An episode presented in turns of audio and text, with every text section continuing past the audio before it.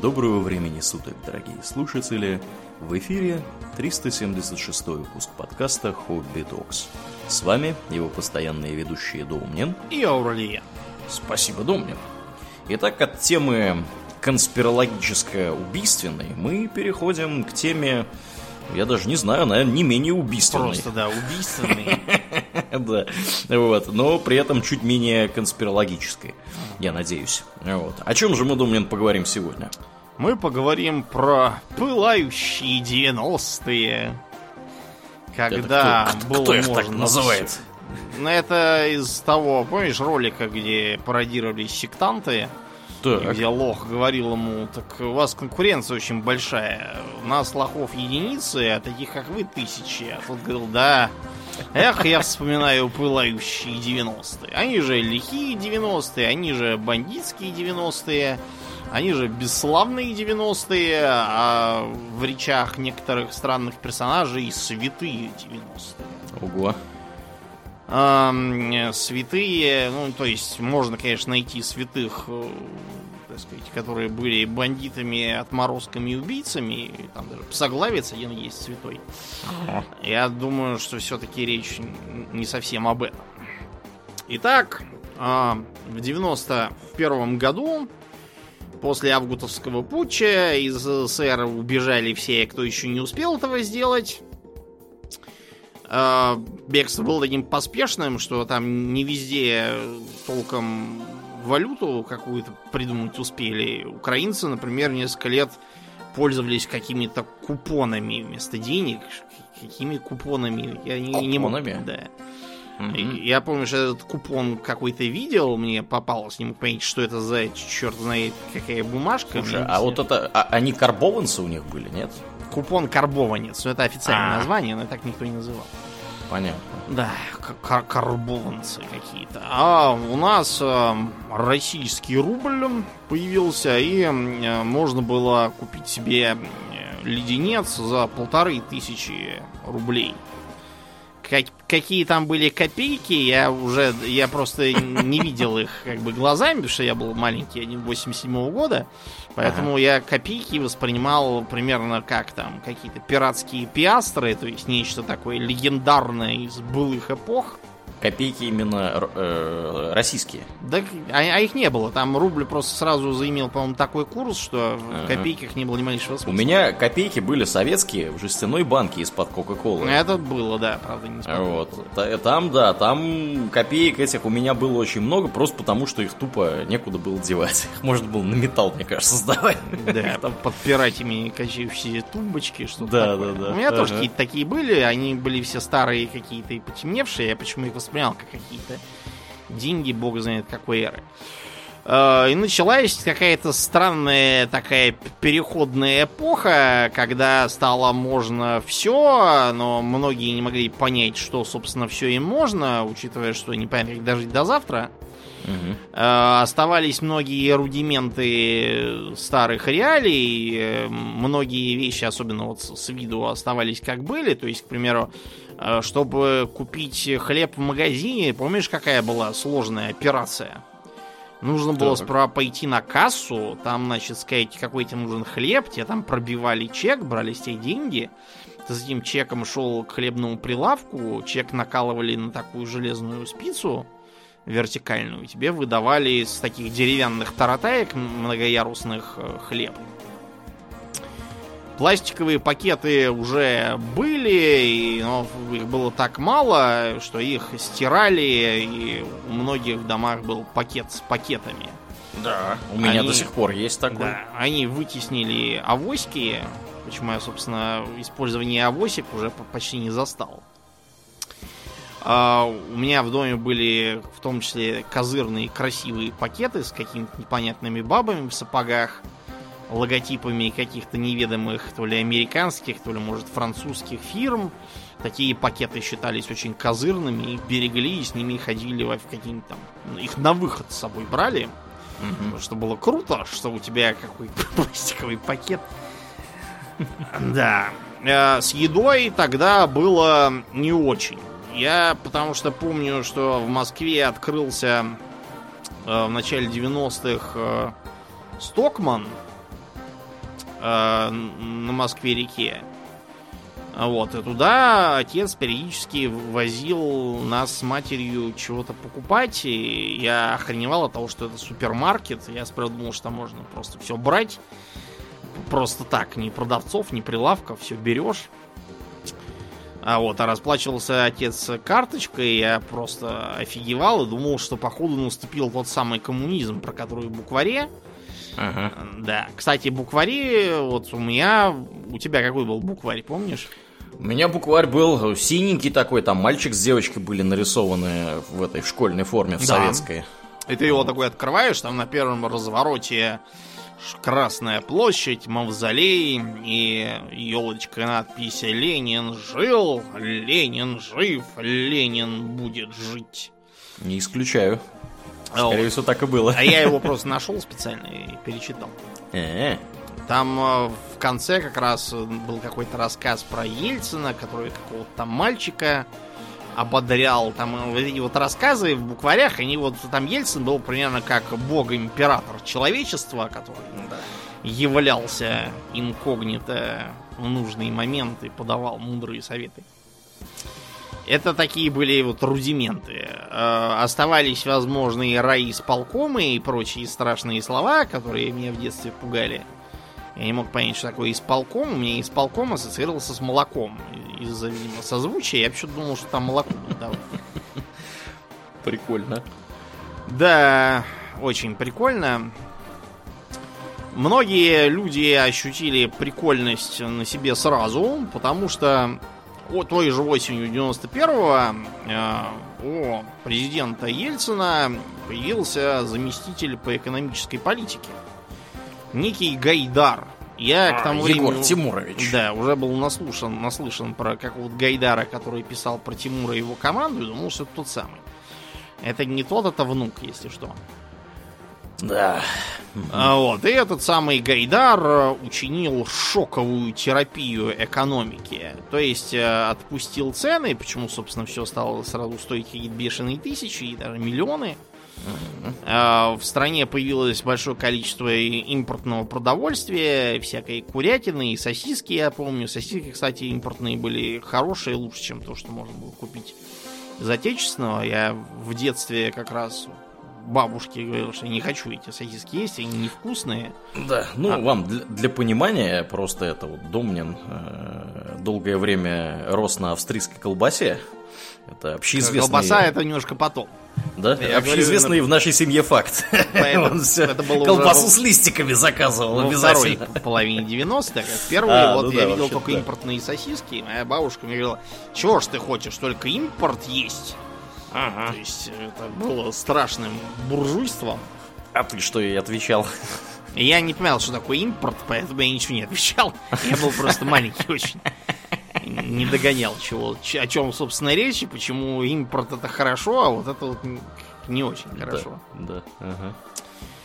А, Кроме того, начали лопаться предприятия, э, сбрасывать э, балласт в виде всякой, всякой социалки. Надо сказать тем, кто там не жил, что у э, практически любого крупного завода в Советском Союзе он имел свою инфраструктуру. Вообще в Советском Союзе много чего было по такому по производственно-ведомственному принципу. И многое из того, как именно ты живешь, определялось тем, где ты там или твоя семья работаете. Вот я, например, обитаю в доме, который был заселен, э, если не полностью, то в значительной степени э, людьми с первого часового завода. И в детский сад я ходил по соседству, как раз э, как дальний родственник работницы первого часового завода. Меня сперва отдали в какой-то детский сад за два квартала, он был очень хреновый. Э, Это был такой детский сад обыкновенный, то есть не от завода и не ведомственный. И вот разница была видна сразу. То есть в том детском саду э, мы, на- наша группа имела одну комнату, и в ней же мы спали в тихий час. Спали мы на раскладушках, которые мы должны были сами вытаскивать из чулана, сами раскладывать, и так в повалку там на них все спать. А, Описываешь, как у меня все было. Ну да, вот потому что это такой был простой. А меня, значит, по ходатайству блин, кто она мне такая-то, троюродная какая-то тетя, причем такая свойственная, не родственная. Тетушка Лена, короче, она меня записала в более близкий детский сад этого самого часового завода, где еще не успело все развалиться. Часы-то они нужны и все-таки вещи. И поэтому там у нас было две комнаты, во второй мы спали, и на, на кроватях, представляете, спали. На, на нормальных кроватях, и не надо было никакие раскладушки на своем горбу таскать в 5 лет.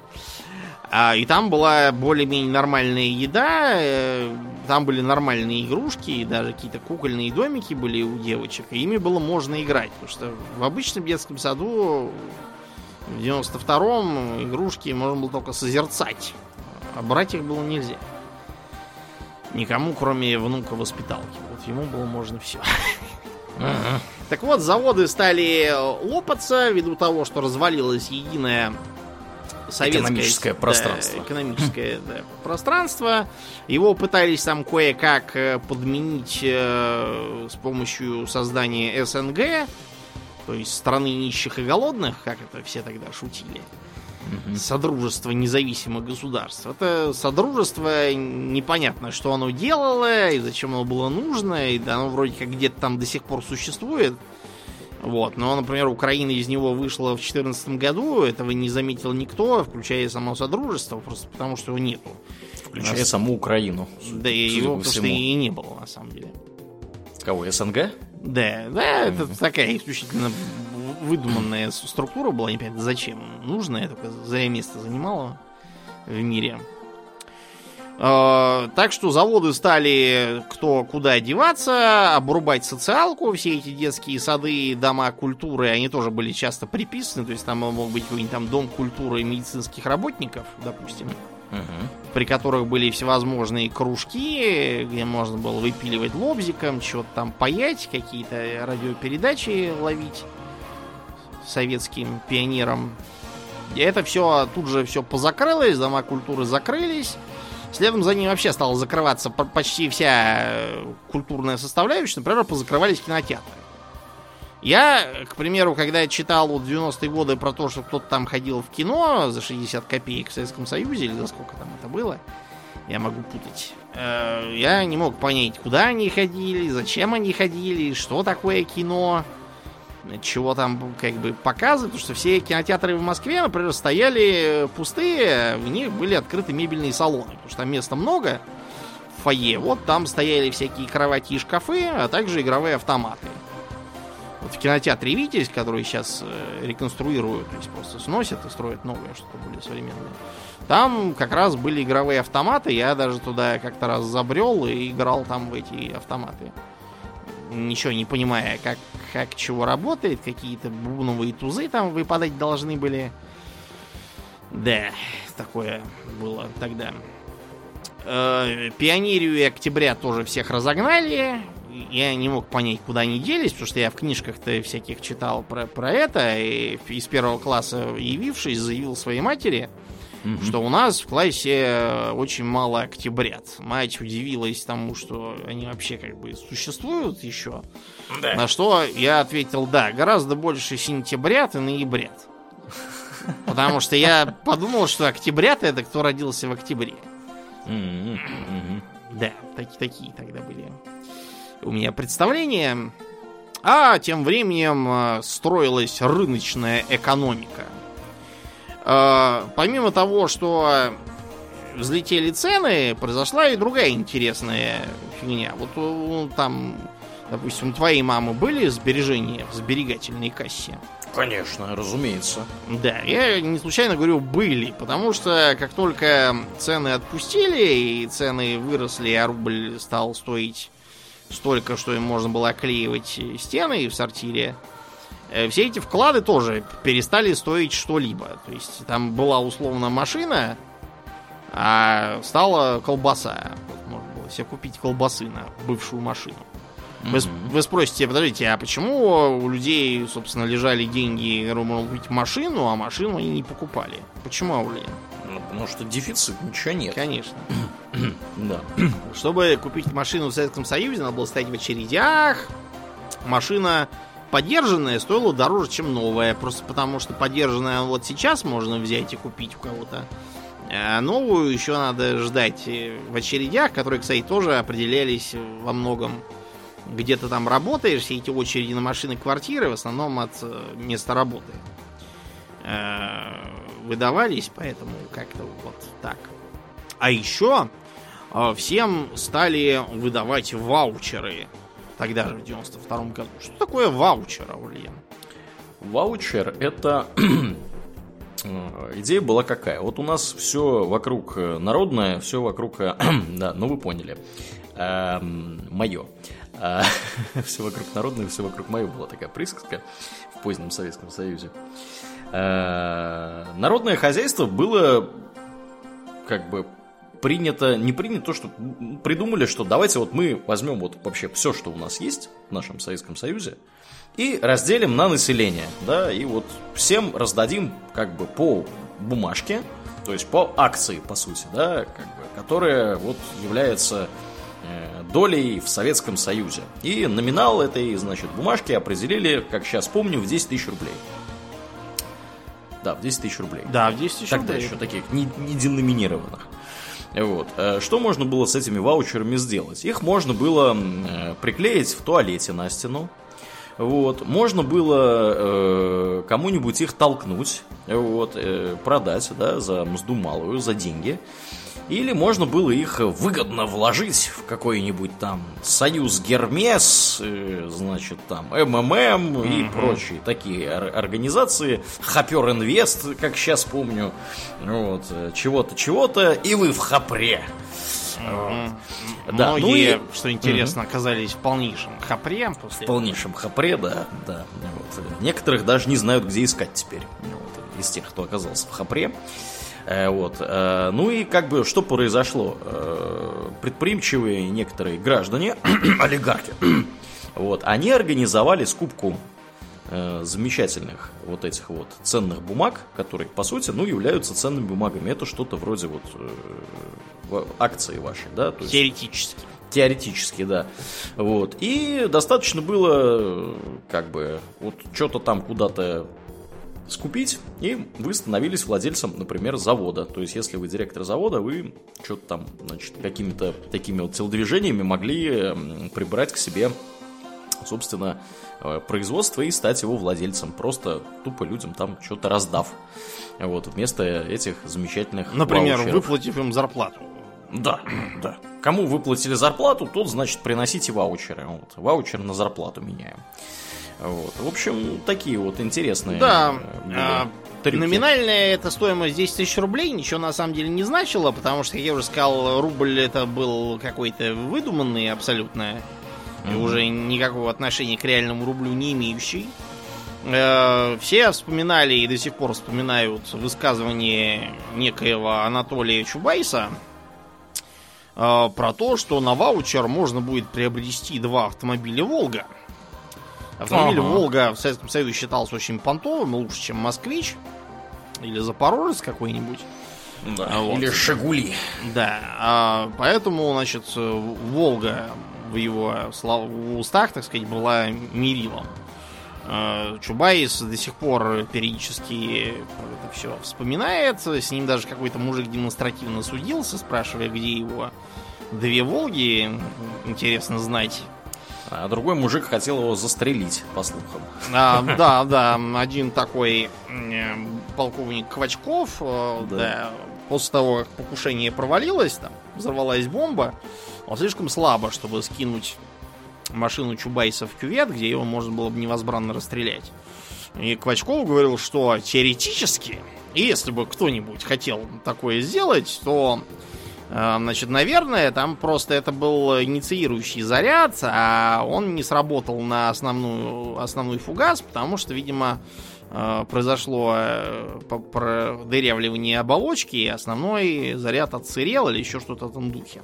Угу. Вот что теоретически могло бы быть, если бы да. Бачков э, имел какое-то касательство к этому. Так что да, Чубайс... Ну, а поскольку он никакого касательства, понятное дело, не имел, ну это как бы все он чисто мог только предполагать, да. да. Так что да. Чубайс остался жив к э, вещему негодая, то есть облегчению э, всего народа. Угу. То есть получалось, что эти ваучеры, люди, не понимавшие, зачем им приватизировать чего-то, какой-то кусок завода, что это будет, какие акции, какие дивиденды, что это за странные слова. Ну, надо, надо понимать, да, что люди, выросшие, родившиеся и выросшие в Советском Союзе, а Советский Союз на тот момент уже более 70 лет существовал. То есть они, людей, которые бы знали да. что-то, кроме Советского Союза, уже не существовало. Да, то есть, то есть основы рыночной экономики знали совершенно немногие из чисто теоретической точки зрения. Из книжки включая... «Незнайка на Луне». Да, да, включая. Да, кстати, вот книжка «Незнайка на Луне», она довольно точно описывает, что происходит в коммунистическом И что произошло. Да, и что, что произошло потом в Советском Союзе. Вот, поэтому я, кстати, да, это вот интересно, что ты вспомнил. Я тут э, не так давно слушал, как Гоблин читал ее у себя на канале. Он, значит, всю эту книжку прочитал там поглавно. Вот. Э, это, конечно, да. Это такое, такое своеобразное ощущение оставляет от происходящего. Вот. Я очень всем рекомендую ознакомиться с книжкой «Незнайка на Луне». Вы для себя откроете много бездны разверзнуться. Вот. Понимание, как устроена капиталистическая экономика. Вот. Теоретически вот чистая. Этого можно было избежать, сделав ваучеры именными. Как это, кстати, было сделано в некоторых других странах Восточного блока. Да, да, да которые потому избежали полного трэша. А, ну а у нас сделано не было, причем, ну, скорее всего, умышленно. Умышленно, да, да. Я в этом уверен, что не скорее всего, а точно. Поэтому вот передо мной э, фото того 92 -го года, на котором запечатлен один тогда еще молодой человек. Угу, угу. Человек этот модно одет, да, на нем э, спортивные штаны, э, короткая э, кожаная черная куртка, на физиономии какие-то усы Фредди Меркьюри стайл, видимо, в 80-х он слушал как раз Квин.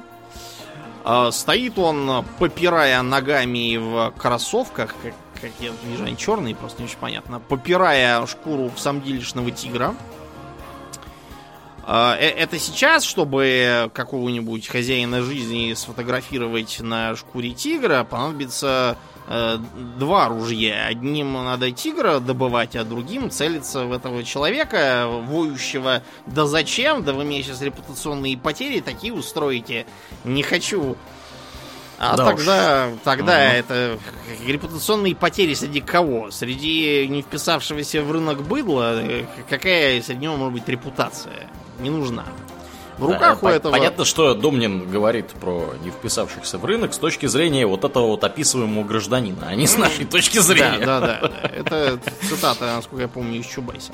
Да? Ага, ага. А, в руках этот гражданин держит солнечные очки, нахрен не нужные ему в помещении, но тем не менее он их держит, причем он так и как-то сует прямо в объектив, типа, смотрите, у меня есть солнечные очки. Стоит он на фоне э, чего-то такого среднего между камином и изразцовой печью. То есть она, это как бы камин, но только он весь покрыт э, я бы сказал, что это изразцы, но это скорее похоже на положенную молдаванами плитку, э, которую они же расписали под гжель. Я думаю, что лучше было под хохлому, смотрелось бы круче. А, в самом камине видно, что чего-то горит, и видно очень хреновую укладку из силикатного кирпича. Видимо, те же молдаване, которые плитку клали, и, и, и кладку тоже. Стоит на камине э, некая пивная кружка, какие-то кувшины и бутылка вискаря. Я не вижу, она из-за кувшина выглядывает. По-моему, то ли коньяк, то ли вискарь, что-то такое. С желтой крышечкой. Все тоже раскрашено под гжей. Зовут этого симпатичного молодого человека э, Михаил Борисович Ходорковский. На тот момент он э, кто-то там из главарей Минотеп банка. Да, да, банк Минотеп. Банк Минотеп. Я вот, как сейчас помню, у меня был журнал Мурзилка, в котором э, Мурзилка имел какие-то дела с банком Минотеп. Вот э, что-то там на вертолете он куда-то летел, значит, банк Минотеп был нарисован, большая буква М. И я еще такой думаю, что такое банк Минотеп, вот, э, когда рассматривал. По логике, дело. в следующем номере Мурзилку должны были завалить в подъезде киллеры. Вот, что-то такое обычно происходило с людьми, общавшимися да. с банком Минотеп. Да-да, НТВ, да, криминальная хроника. Да. Вчера в подъезде по улице такой-то Мурзилку тремя выстрелами в упор и контрольным выстрелом в голову Застрелили неустановленные лица. Вот, да, с которые скрылись на автомобиле «Жигули». наглухо затонированным в круг. Да, да, да, да. Почему э, этот э, молодой человек э, так э, странно выглядит на этом фото с точки зрения 2020 года? Потому что он э, живет в совершенно другом времени. То есть э, во времени, например, вот э, как если бы он был где-нибудь в 17 веке там на Тартуге или там в Порт-Рояле или, может быть, где-нибудь в веке в 13-м, там, в замке баронском каком-то таком.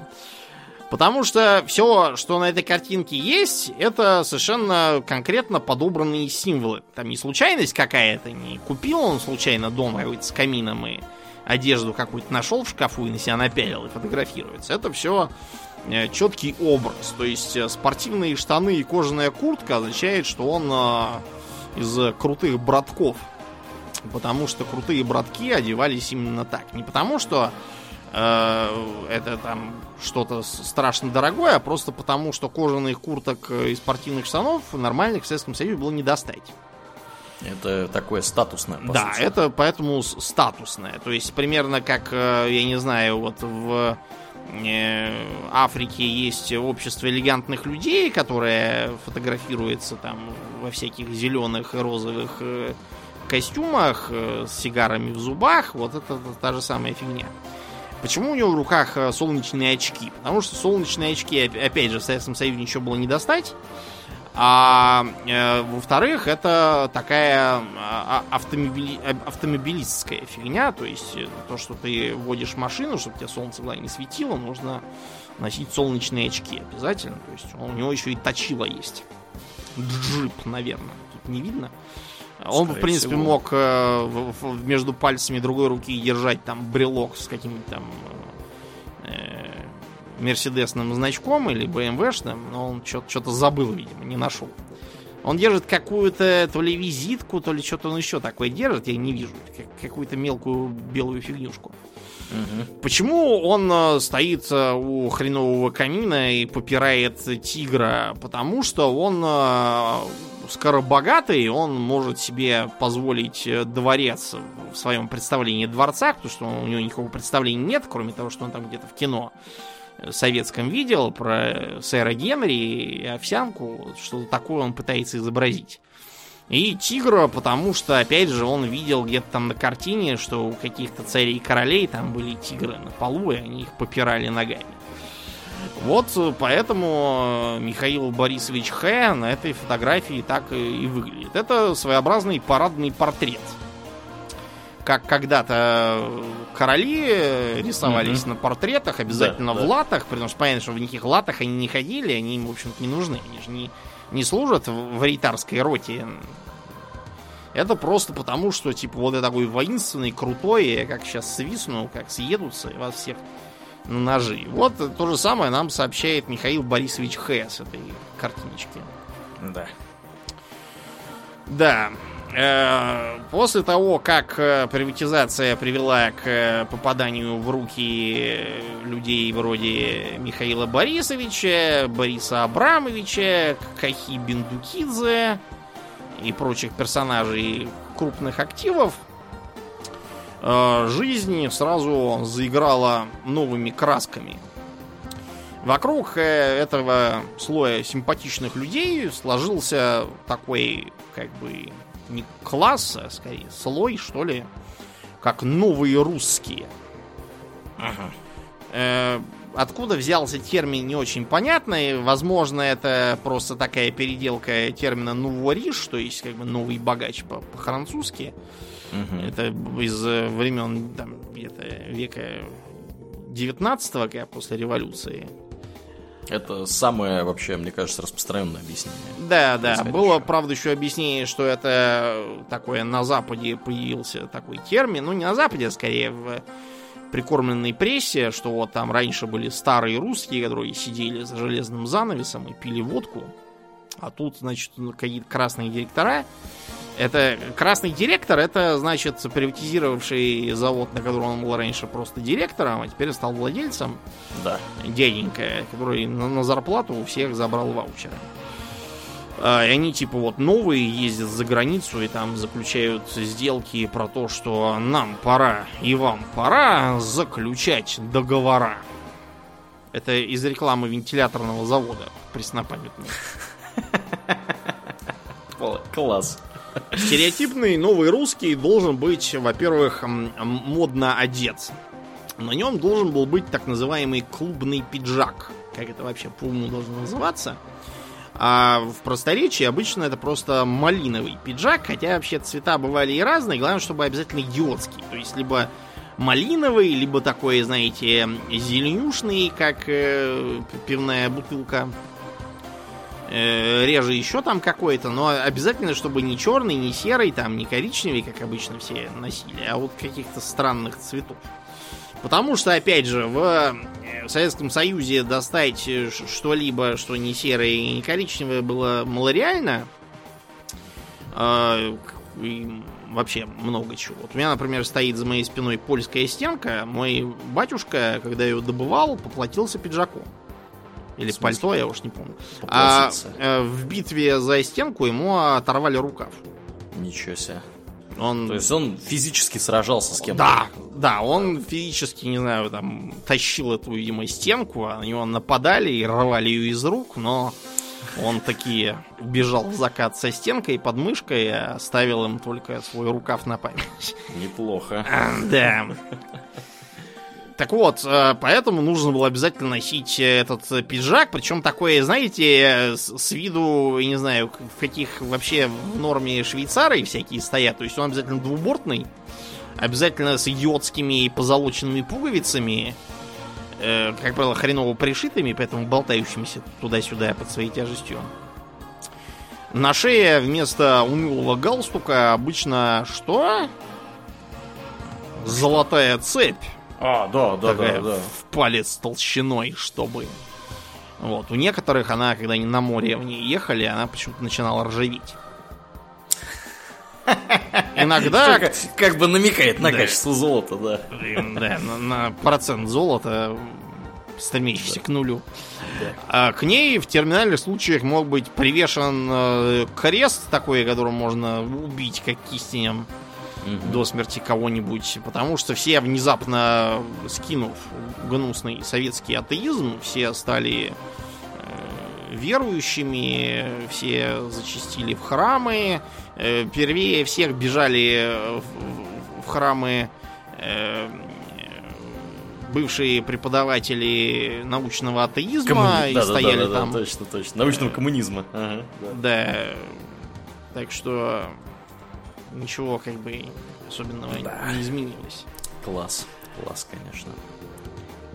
Нужно было обязательно все Мерседесы там и тому по- подобное эм, освещать, э, причем все это также фоткать надо было. Тогда на почве этой внезапной выцерковленности у всех подряд, главным образом у бандитов и убийц, даже появлялись всякие э, сатирические э, такие сюжеты. Сейчас я процитирую. Здравствуйте, Бог в помощь. Спасибо на добром слове. И вам дай Бог здоровья. Как живете, можете? Божьей милостью. Слава Богу.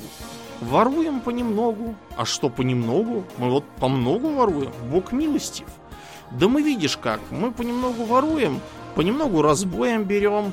А, мы разбоем мало. Но, правда, недавно двое не без нашей помощи отдали Богу душу. Что ж, Бог дал, Бог взял.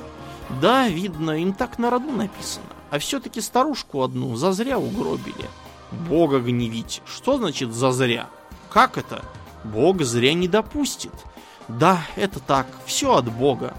Нам на большую эту дорогу как выйти половчее? Сейчас все леском, леском, а где поляна, как в крови, там налево. Найдем, слава богу, не маленькие. Найдете, Бог поможет. Осторожней, не зацепите пулеметом за виселицу. Спасти Христос, как можно? Ну, Бог в помощь.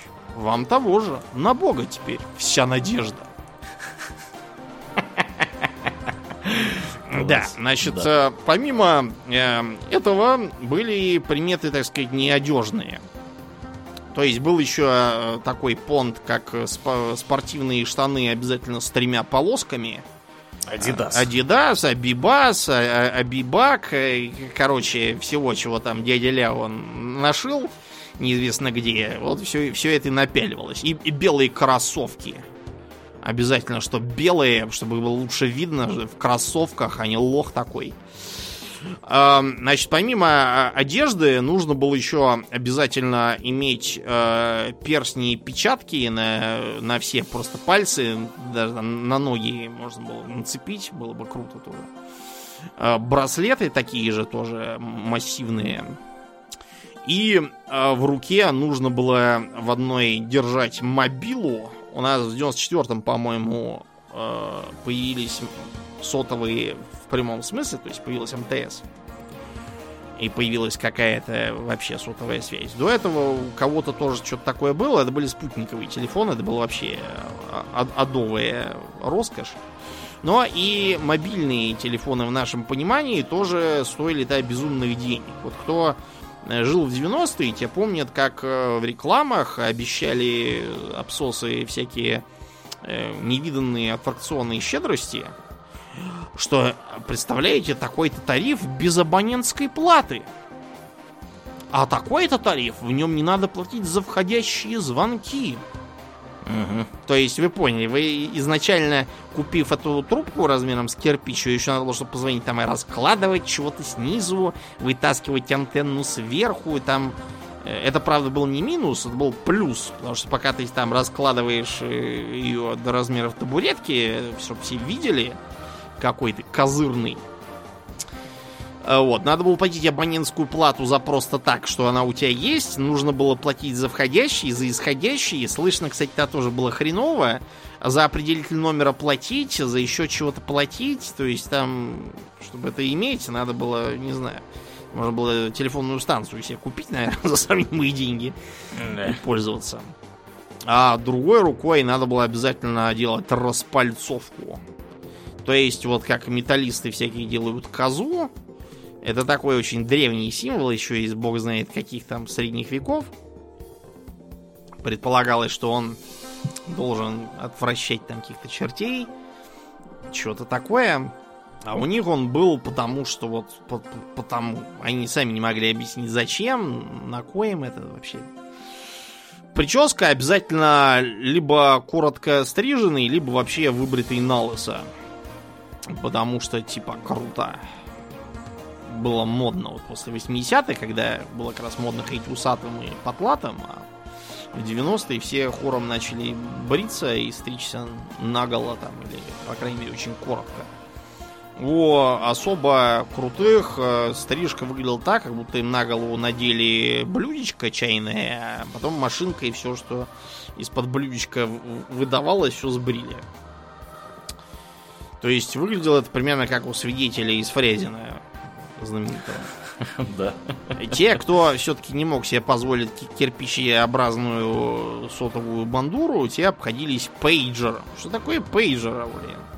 Пейджер это что-то вроде мобильного телефона, только без звонков и без отправки смс. То есть это такой чисто приемник для смс, по сути. Да, да, приемник для смс. А, чтобы на него чего-то отправить, э, отправитель должен был набрать номер по обычному телефону, значит, дозвониться до диспетчера, там как, как это называлось, я уж не знаю, и сказать, что на пейджер там такой-то, там, клади волыны в багажник и выезжай на 35-й километр, мы тебя ждем.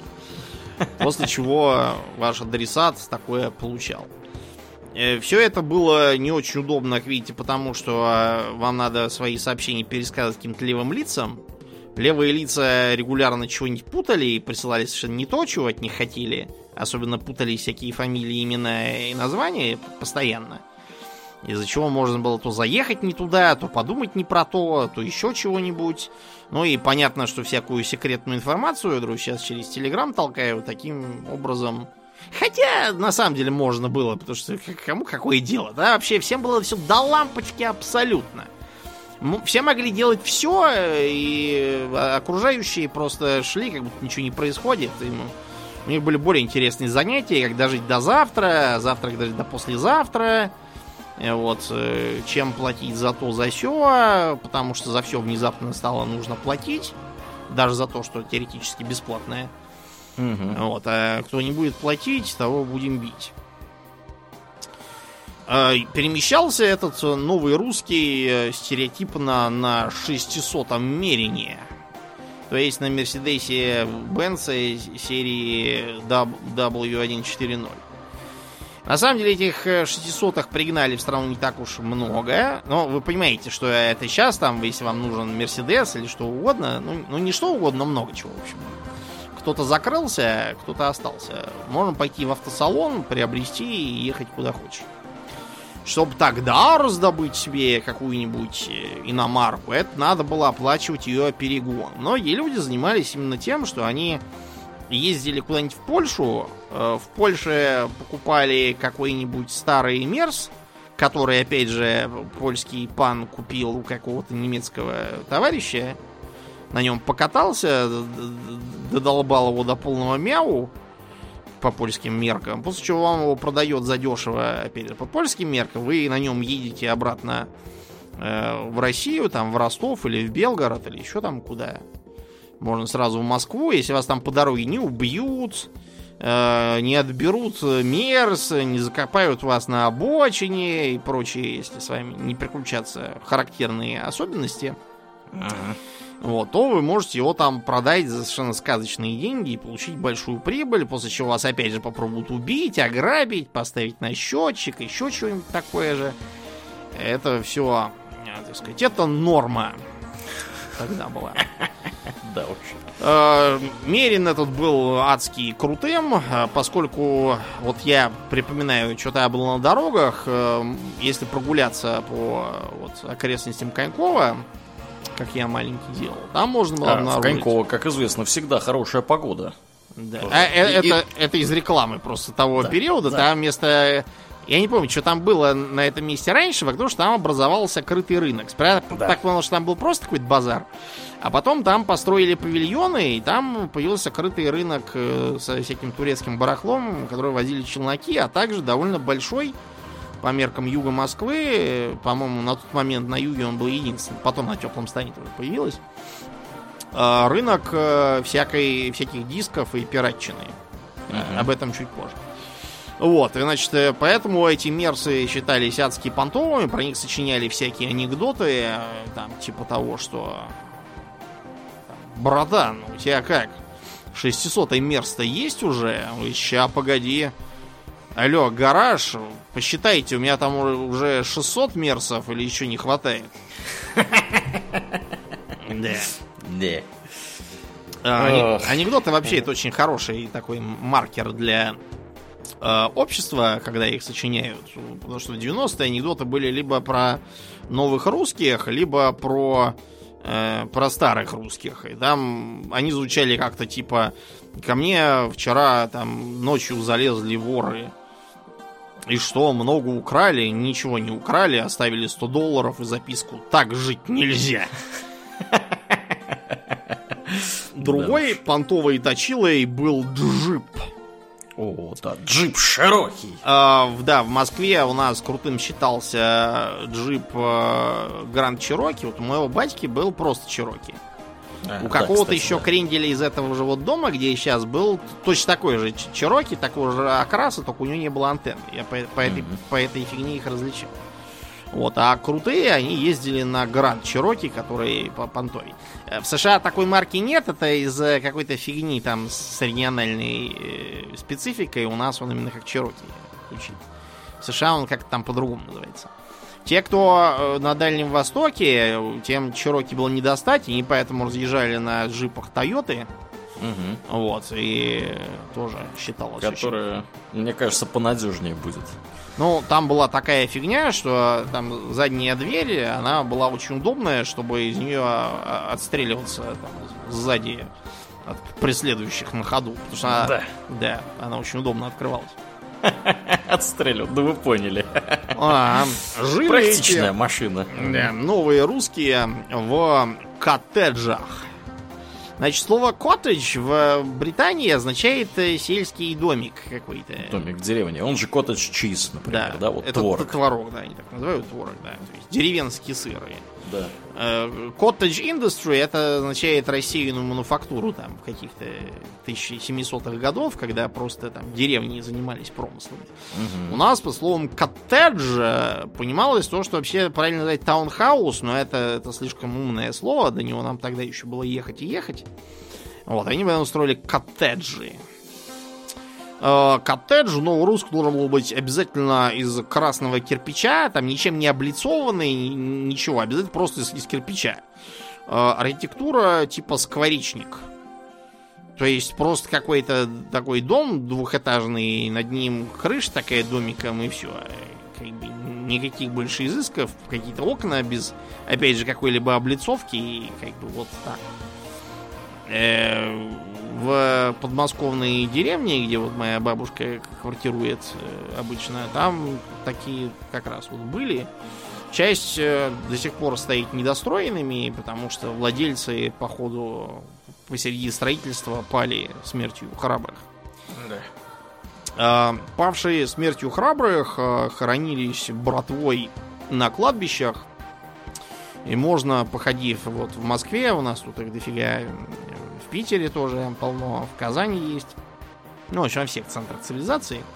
э, Найти там такие характерные э, э, обычно это может либо там в рост человека, и в нем, соответственно, натуральную величину изображен лежащий там, э, обязательно вот, вот в таком примерно виде, в котором Михаил Борисович, пока еще живой, Четкий, на той четкий, фотке. дерзкий. Так, Как вариант, там э, в особо тяжелых случаях городился там целый мавзолей какой-то, то есть такой домик типа склепа, только выглядящий из мастерства строителей скорее как э, общественный сортир какой-то, облицованный плиткой.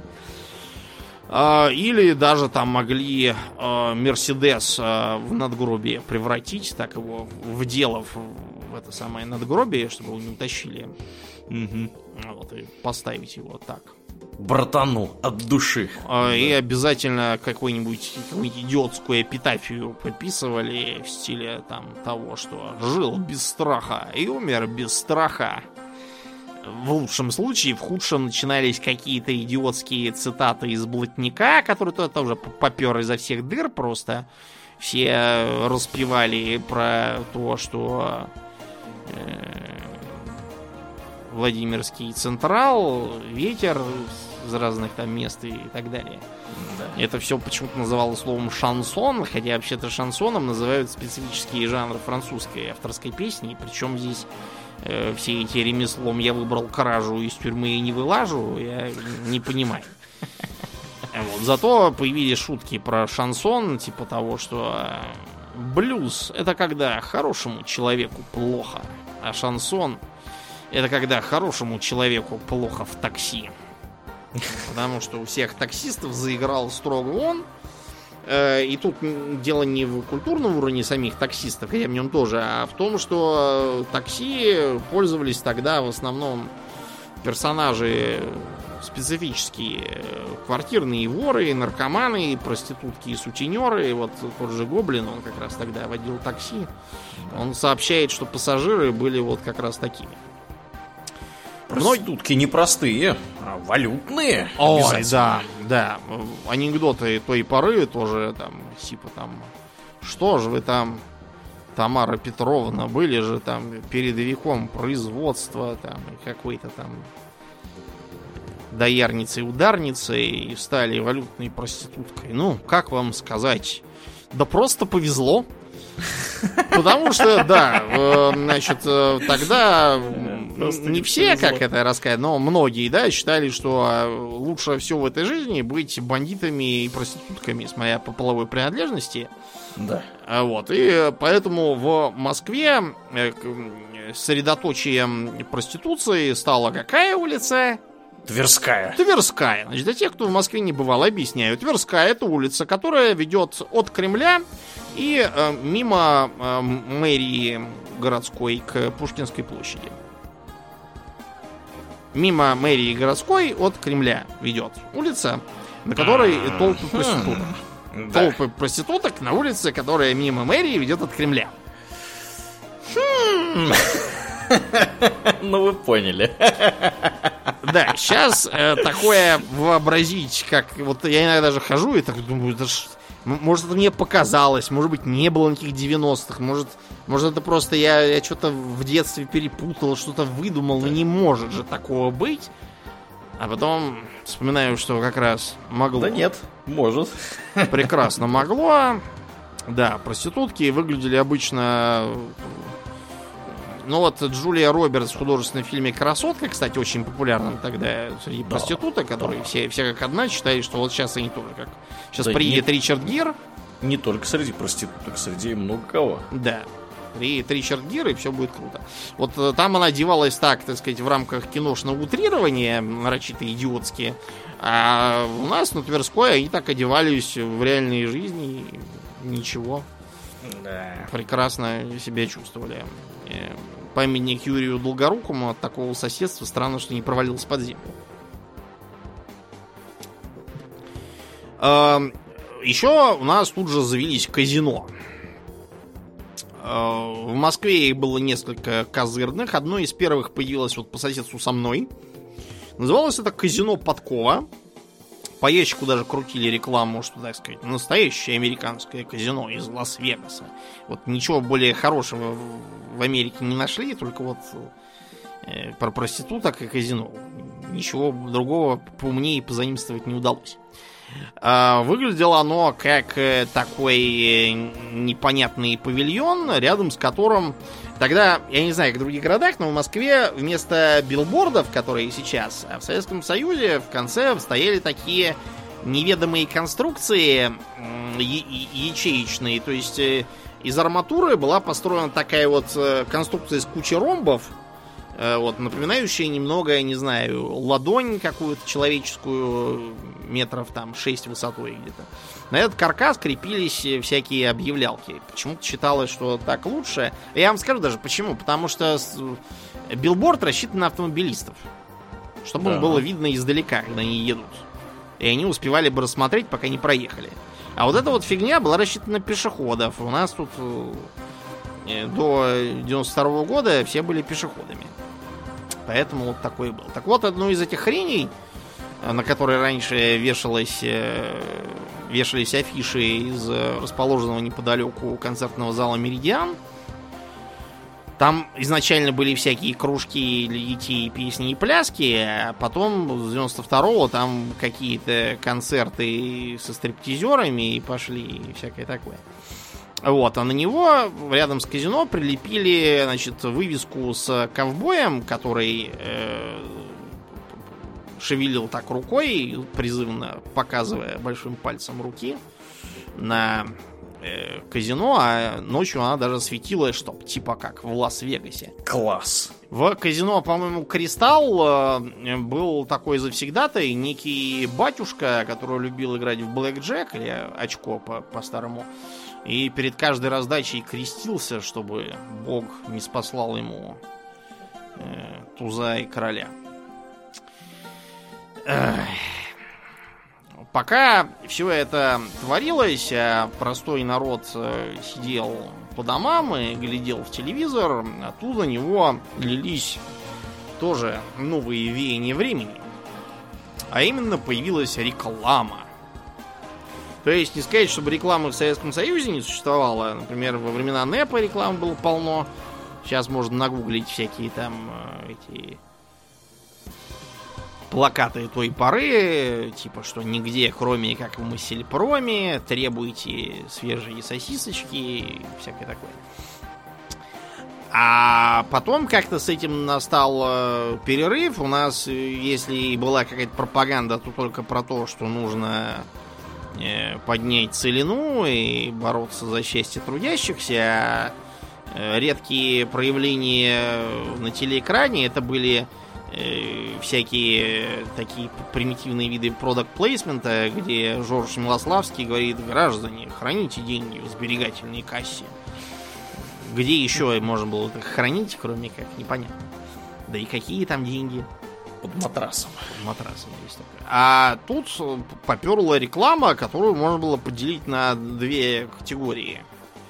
Э, часть была просто перепиленной западной рекламой.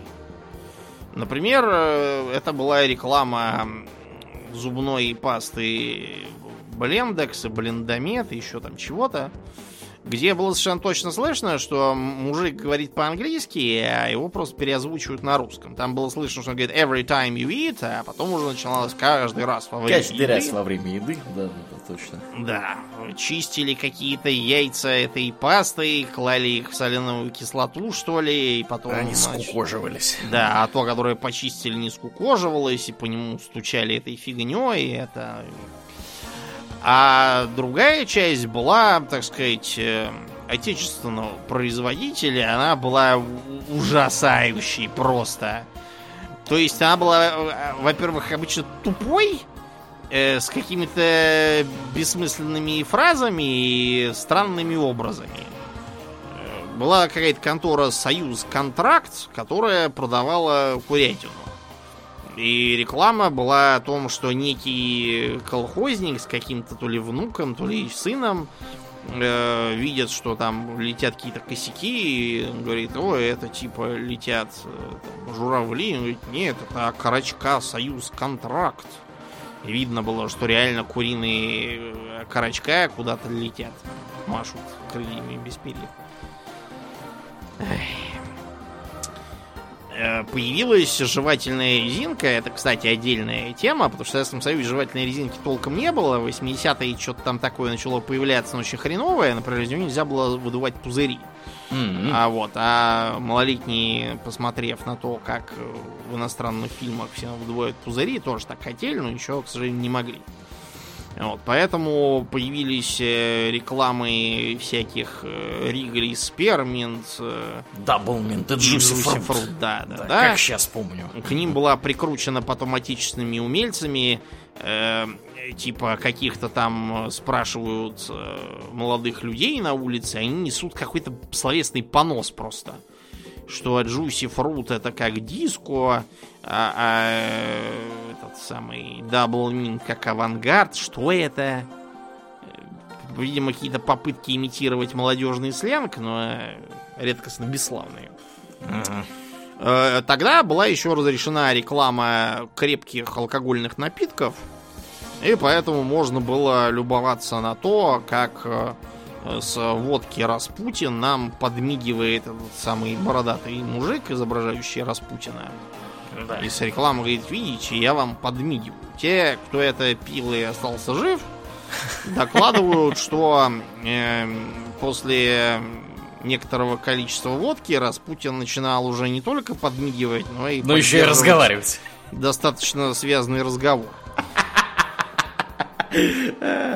Довгань была еще, помню, тоже. Да, Довгань сперва впаривал водку, а потом затеял финансовую пирамиду. Ну, не финансовую, а что-то типа Ого, тренингов класс. личностного роста какого-то. Ну, в общем, там понятно, что Джульо.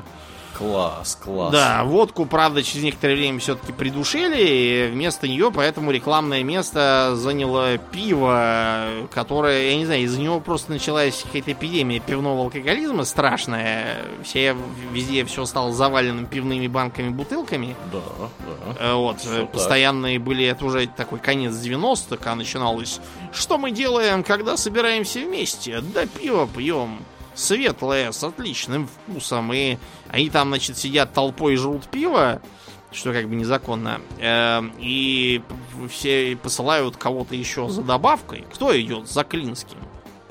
Да. Э, что, по идее, они к вечеру там уже должны были ужраться в хламину там или пойти искать приключений себе на задницу, либо там просто лежать всем под лавками. Ну, надо сказать, что вся эта, конечно, тема с пивом, она э, сыграла дурную шутку с народным населением, потому что я вот как сейчас помню, у меня был приятель в школе, вот, и я к нему как-то это, прихожу в гости, вот, а нам лет, ну, для понимания, да, лет по 15, наверное, было в то время. Э, ну, максимум 16. Мне кажется, в районе 15 нам было. И я так смотрю, так он такой сидит, короче, за компом. А мы что-то, то ли мы какой-то по математике что-то должны были делать вдвоем, я не помню. У нас был какой-то проект, короче говоря, школьный, совместный. И он такой сидит, и, короче, у него эта банка пива, значит, рядом стоит. Я так думаю, ого-го-го, ничего себе, что творится-то? Вот, так что да. При этом, как бы, товарищ, он, в принципе, не должен был иметь возможности это пиво приобрести, а оно у него вот было. Возможностей было вот, я уже сказал, что всем было на все просто положить. Вы могли да. приобретать хоть автомат Калашникова, никто, в общем, э, целенаправленно мешать не стремился. То есть mm-hmm. я, например, докладываю, что так, значит, мне было 12 лет, то есть это год у нас какой? 99-й. Э, и, значит, в 99-м я преспокойно приобрел пиво, выжрал его и заел какими-то там конфетами сельскими. Вот, все, всем было положить. Это сравните с, с тем, что сейчас я там... Э, я уже, бог знает, сколько времени не покупал пиво, по-моему, с 1 августа. Э, и вообще никакого алкоголя. Но вот если я сейчас вдруг мне сбредет в голову, я пойду в магазин, где меня еще не знают, Тебя спросят документ. То, да, при том, что мне уже как бы четвертый десяток, я уже да, как бы да, древний да, старый долгожитель. Да. Да, я вчера покупал бухлишко, у нас тут, э, после шоу буду рассказывать, у нас тут э, девочки, подружку, которая вот у меня здесь живет, должны были турнуть из страны, но не турнули, а наоборот дали ей постоянный вид на жительство. Вот, я на радостях побежал за шампанским. Вот. И там, знаешь, там такая у меня, значит, коробка шампанским была, которая, во-первых, там молокосос какой-нибудь себе просто не сможет позволить, оно не дешевое, скажем mm-hmm. прямо. А во-вторых, видно, что я солидный дядька, у меня тут борода, усы, все дела. То есть, опять же, четвертый десяток. При этом у меня стабильно всегда просят легитимахун, то есть ID-карту. То есть, где написано, сколько мне лет. При всем при том, что в Швеции бухло не продают людям э, младше 20. То есть, а я уже сильно старше 20, надо mm-hmm. сказать. Вот, то есть, вот, пожалуйста, как не придешь, обязательно буду спрашивать. Вот. А в 90-е у нас никто ничего не спрашивал. Можно было что угодно покупать. Но если вы пили в 90-е пиво в 12 лет, то это вы еще молодец, потому что другие в 12 лет употребляли клей-момент. То есть... Что? Э, клей-момент? Да. То есть вот все 90-е, значит, сидели э, такие стада характерных э, ребятишек лет там вот 10, там 14 максимум. Uh-huh. А вот кто-то из них э, имел э, маму с папой и жилье, а кто-то ничего этого не имел, а жил там в подвалах. Вообще, любой подвал-то был открытый настежь, там все время сидели какие-то странные персонажи, э, наркоманы, бандиты, бомжи, беспризорники, какие-то еще там, проститутки тоже. Э, там удобно, потому что крыша, тепло, и никто не видит ничего. Э, всякая гопота тоже там э, сидела табунами, периодически кого-то оттуда выносили вперед ногами после внезапно возникших неприязненных отношений. И вот, которые с клеем, они сидели с такими пакетиками пластиковыми, в них на дно наливался клей на спиртовой основе, обычный момент – вот. Потом э, это все прижималось к лицу как дыхательная маска и втягивался э, втягивались пары клея. Это называлось токсикоманией. Вот сейчас про слово токсикоман уже, наверное, молодежь даже не знает. Тогда про токсикоманов э, сочинялись анекдоты популярные. Э, они же использовали, например, дихлофос. Угу. И всякие были анекдоты, типа смешные, что там один токсикоман говорит другому. Я вот слышал, что типа э, дихлофос это там наркотик, а тут говорит, эх, как тараканы это хорошо живут, то есть что-то такое. Сейчас не поймешь, где здесь смеяться, а то это было типа охренеть как смешно. Вот, и они употребляли этот самый клей, выглядели такие все почерневшими, с обтянутыми э, рожами, ввалившимися глазами, э, занимались попрошайничеством, воровством, э, грабежом, разбойным нападением. То есть и таких были толпы. Это в Москве там, да, неизвестно где. Uh, да, цыгане. Цыганят тоже было полно. Ходили по домам. Постоянно в газетах начиналось э, там мошенницы похитили у такой-то пенсионерки 2 миллиона рублей, у такой-то 3 миллиона, а у этой 4 миллиона, а эту вообще погасили и похитили 6 миллионов. Я маленький был, думаю, блин, что-то все врут, что пенсионеры плохо живут, вон у них да. миллионы выманивают. Uh-huh. Я спрашивал у своей бабушки, она мне объясняла, что это те, кто поумнее, не доверял банкам и УММ, и все э, хранил под матрасом, вот, поэтому у них их и грабят. А кто, как моя бабушка, те, тех грабить совершенно незачем. Ой, да. Угу. Вот. Потом э, некоторые виды рекламы, которые у нас показывались из импортных, они производили абсолютно сокрушительные впечатления из-за несоответствия реалий.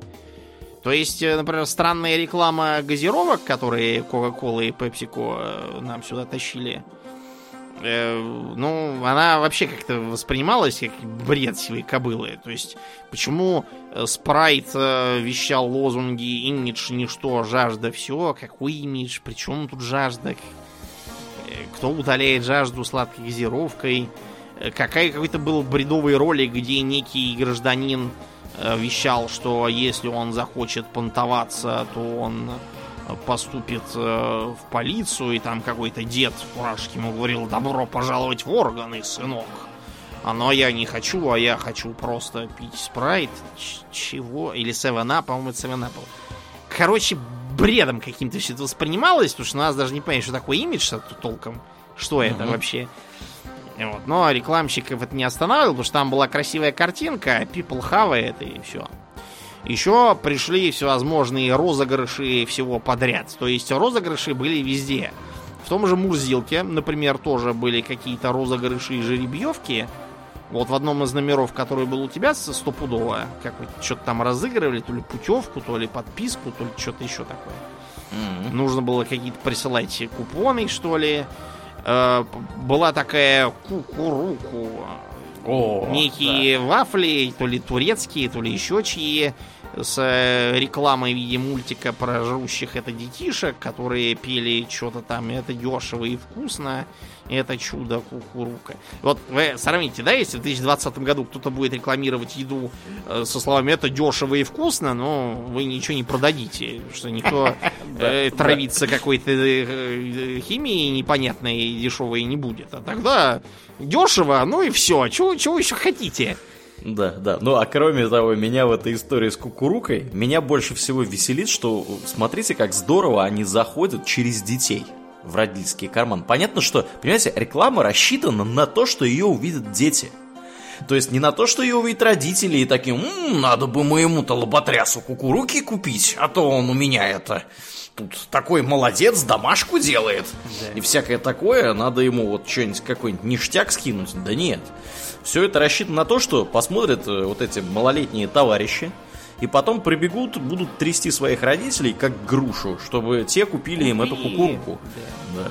Ну вот, то есть это вообще, это, понимаете, это настолько низкий э, с точки зрения вот, современной рекламы прием. Мне кажется, сейчас в принципе даже ничего это нельзя рекламировать да. для детей. У меня такое подозрение есть, что есть какие-то правила на этот счет. Тогда вообще правил не было никаких. Дикий капитализм. Но если кукуруку это была хотя бы понятно, что это вафли, а вафли не в Советском Союзе вафли, то многие товары, которые появились, они вообще представляли собой нечто с другой планеты. Во-первых, появились подгузники Памперс, э, которые были единственными подгузниками, одобренными Российской ассоциацией педиатров. Mm-hmm. Про это шутили, что Российская ассоциация педиатров единственная ассоциация, учрежденная специально для одобрения подгузников Памперс. Это было чистой правдой, потому что педиатрам-то было жить очень плохо, как и вообще врачам, и они были готовы одобрять хоть памперс, хоть термоядерные боеголовки что угодно. Вы денег дайте. Э, впрочем, вероятно, что те, кто эту ассоциацию замутил, педиатров последний раз видели, когда были маленькими в поликлинике. Э, вот, никакого отношения к ним не имели. А потом, кстати, людей в белых халатах постоянно использовали в рекламе, которые доказывали всем, что обязательно надо жевать э, стиморол без сахара, чтобы ваши зубы были гладкими, шелковистыми. Потом это запретили, они стали показывать людей не в белых халатах, а в белых пиджаках по пояс. А еще э, появились э, всякие женские гигиенические предметы, которые рекламировали так, как будто на дворе была викторианская Англия. То есть из рекламы э, понять было, что это невозможно, если ты э, как бы не наведешь справки. То есть э, э, показывалась, э, собственно, прокладка, на нее льют какую-то синюю жижу, после mm-hmm. чего какие-то стрелочки куда-то летят, и какие-то девицы улыбаются и бегают. Ч- чего это? Просто не хотели пугать... Что это было? Пугать, да, да советских жителей, у которых в стране секса нет. А потом э, на рынок вышли всякие роял канин, которые стали говорить, что ваша киска купила бы вискас. Вот, и все такое. Купила бы виски. В стране, да. где... А да, про ведущих собаководов тоже да, там было. одобрено, рекомендуется ведущими собаководами или одобренными, или еще что-то. Да, да, да. И даже были всякие шутки в КВН на эту тему, что если вы видите, что еда с вашего стола больше не устраивает вашу собаку, то выгоните эту зажравшуюся скотину. И реально, потому что как бы вот в 90-е годы только про то, что там купила бы киска, думали, пусть киска сама идет э, и сидит без зарплаты по три месяца, а потом покупайте да. еще, что хочет. Вот-вот-вот, да. Да, тогда... Еще ну... хорошо, если по три месяца, а не по полгода. Да, потому что многие да, по полгода не получали, некоторые из не получавших э, были, например, военными. Вот мне рассказывал один подполковник, который меня наставлял в тактике, что мало того, что денег не платили, так еще то, что должны были выдавать в качестве довольствия, тоже не выдавалось. Например, вместо э, положенной по уставу формы, он и его сослуживцы щеголяли в полевом камуфляже. Uh-huh. То есть, как будто они не сотрудники Министерства э, обороны, а боевики э, полевого командира Хаттаба какого-то непонятные абсолютно. Да. Вот, класс. Да. Потом из телевизора полезли всякие интересные передачи нерекламного свойства. То есть, э, во-первых, это были сериалы. В Советском Союзе это называлось художественные многосерийные фильмы, представлял собой всяких там штирлицев. Угу. Вот. А тут начался поток э, сперва мексиканского, а потом просто его сменило бразильское, так называемого мыла. Ну и кое-что было из Америки, знаменитая Санта-Барбара которая шла какие-то немыслимые десятилетия, и там уже успели актеры все смениться. Тут же Сиси Кэппел, там, по-моему, три разных мужика играла. Угу. Немножко облегчалось тем, что там, по-моему, второй мужик в основном играл лежащего и издыхающего этого Кэппела, которого почти не видно, который только хрипел э, этими респираторами. Угу. И э, просто дворы все пустели, как когда-то было во времена трансляции места встречи изменить нельзя.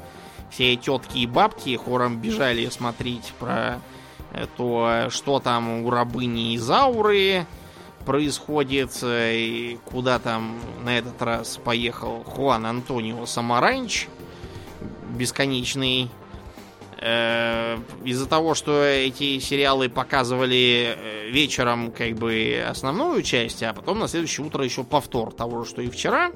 Угу. Вот многие дети это все смотрели по два раза, как вот мы с Аурленом, например. Сериалы имели какие-то адовые названия, типа «Моя вторая мама», про какую-то девочку, у которой померла мама, и э, ее отец женился на другой, и там они, что, мачеха там какие-то, что богатые тоже плачут. Чего они там плачут, я уж не помню. Никто, кроме тебя, это я только название запомнил. А, просто Мария, э, это была квинтэссенция просто мексикосского мыла, потому что э, там было, опять же, про некую бедную Марию, которая начала идти к успеху, открыла какую-то там швейную фабрику, но э, некий бывший, который ее ненавидел, и некая вредная тетка, которая с ним сговорилась, устроили ей пожар, а вредная тетка еще и заперла дверь, и, и, и бывший мужик там сгорел в адских мучениях в представлении мексиканского оператора. вот, а сама Мария без конца крутила какой-то мутный роман с неким кудрявым Виктором. И даже дети в детском саду пели «В лесу родилась елочка», кто ее родил. Мария Лопес Дурочка и Виктор Крокодил. Да, было такое. Yeah. И все это отягощалось тем, что э, сериал постоянно занимался самоповторами. Там по 15 раз показывали одни и те же сцены с разных ракурсов. На то, чтобы э, завязывать шнурки, надевать э, шапки, усаживаться за стол, э, обедать, на все это целые сцены уходили, э, просто чтобы тянуть время. Э, и еще для этой же цели была устроена такая тема, что каждый, когда говорит, все остальные молчат. И ждут, пока он договорит. Потом выдерживается пауза, все такие пучат глаза, а потом начинают говорить второй, потом опять пучат глаза, потом третий, и так это всю, всю серию идет. До бесконечности. Из-за другого сериала про маленькую синьориту Э, сосед моей бабушки по даче э, даже обзавелся прозвищем. Его угу. тогда все 90-е называли полковник Феррейро. А почему? А он был, во-первых, тоже полковник, а во-вторых, он э, был не очень приятным вообще не человеком, как и злой Феррейро из сериала, которого его негры хотели там порешить и лупить его плеткой, но вместо этого случайно стукнули плеткой, бросившуюся на перерез э, эту самую синьориту. И синьорита потом две серии лежала в постели и подыхала, как будто ей не э, плеткой через одежду приложили, не знаю, хором насиловали неделю подряд. Все это почему-то вызывало э, абсолютно необъяснимую с современной точки зрения Э, эйфорию у зрительниц, которые все это без конца обсуждали между собой. Э, какой там э, Хуан Гарсия Лопес, какой Кончите Фернандини чего-то не потрафил. Вот, все бабки на лавках занимались в основном обсуждением этого. Был даже такой вид троллинга, когда на аудиокассету записывалась вступительная тема Э, идущего сериала, после чего проигрывалось в частном секторе на улице, и можно было лицезреть, как окрестные бабки, э, спотыкаясь и падая, бегут скорее включать телевизор, решив, что уже началось, и они все сейчас пропустят. Ох, и не ох, поймут да. уже ни хрена дальше. Что, что там, да. Как все связано. Да, ничего, вот people хавал, ужасающе. Были, правда, и э, детские передачи. Детских передач вообще в 90-е было много. Э, по той причине, что к детским передачам тогда можно было прикручивать рекламу. А также потому, что многие из этих э, передач, собственно, представляли собой завуалированную рекламу чего-нибудь. Э, наверное, самой знаменитой была Дэнди. Новая реальность. Два года шла в 94-96. Mm-hmm. Понятное которую... дело, спонсировалась, собственно, видимо. А спонсировалась она э, изначально компанией Стиплер. Стиплер это такая типичная для 90-х конторка, которая толкала здесь э, пиратские копии нинтендовских э, приставок Famicom, она же Nintendo Entertainment System. Mm-hmm. Вот, э, которые на Тайване трудолюбивые китайцы перепилили, прицепили узкоглазого слоненка какую-то еще мигающую цветастую фигню с какими-то игроками в американский футбол. Я не могу понять, при чем здесь американский футбол? Вот. Там, по-моему, даже игр таких не было про американский футбол. Вот, и продавали все это дело э, на радиорынках и тому подобное. Стиплеры, помимо этого, сами барыжили здесь какими-то пиратскими копиями, во-первых, Сеги, которую они продавали как Битман какой-то. Они хотели, чтобы была типа ассоциация с неким супергероем, и даже родили себе маскота, какой-то был то ли робот, то ли рыцарь, то ли робот-рыцарь, не поймешь. Роборыцарь. Да, но получилось скорее на какую-то еврейскую фамилию. Похоже, я почему-то это так воспринимал, этого Битмана. А еще они пиратили... Э, это они Сегу таким образом, которая Мегадрайв. Ага. А, а еще они пиратили таким же образом геймбои, потому что True геймбоев в стране, по-моему, до нулевых не было. Я был чуть не единственным на всю округу, у которого такой, такой козырный девайс был. Так богато я жил в 90-е. А вот этот их э, непонятный клон, да, тоже у кого-то, наверное, был, но я его никогда не видал в глаза. Дэнди это потом э, вошла в контакт э, из самой Nintendo, которая заинтересовалась тем, что это происходит такое. И Nintendo подкупила тоже э, этих самых телекомпанию Класс, по-моему, которая это все толкала с 95 -го года. Они выкинули оттуда Сегу и поставили Супер Нинтендо. Это при том, что в России Супер Нинтендо практически не существовало.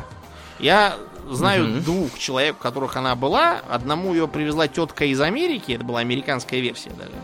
Мгм. И Второй какой-то тоже был хрен непростой, там, семидизажиточный.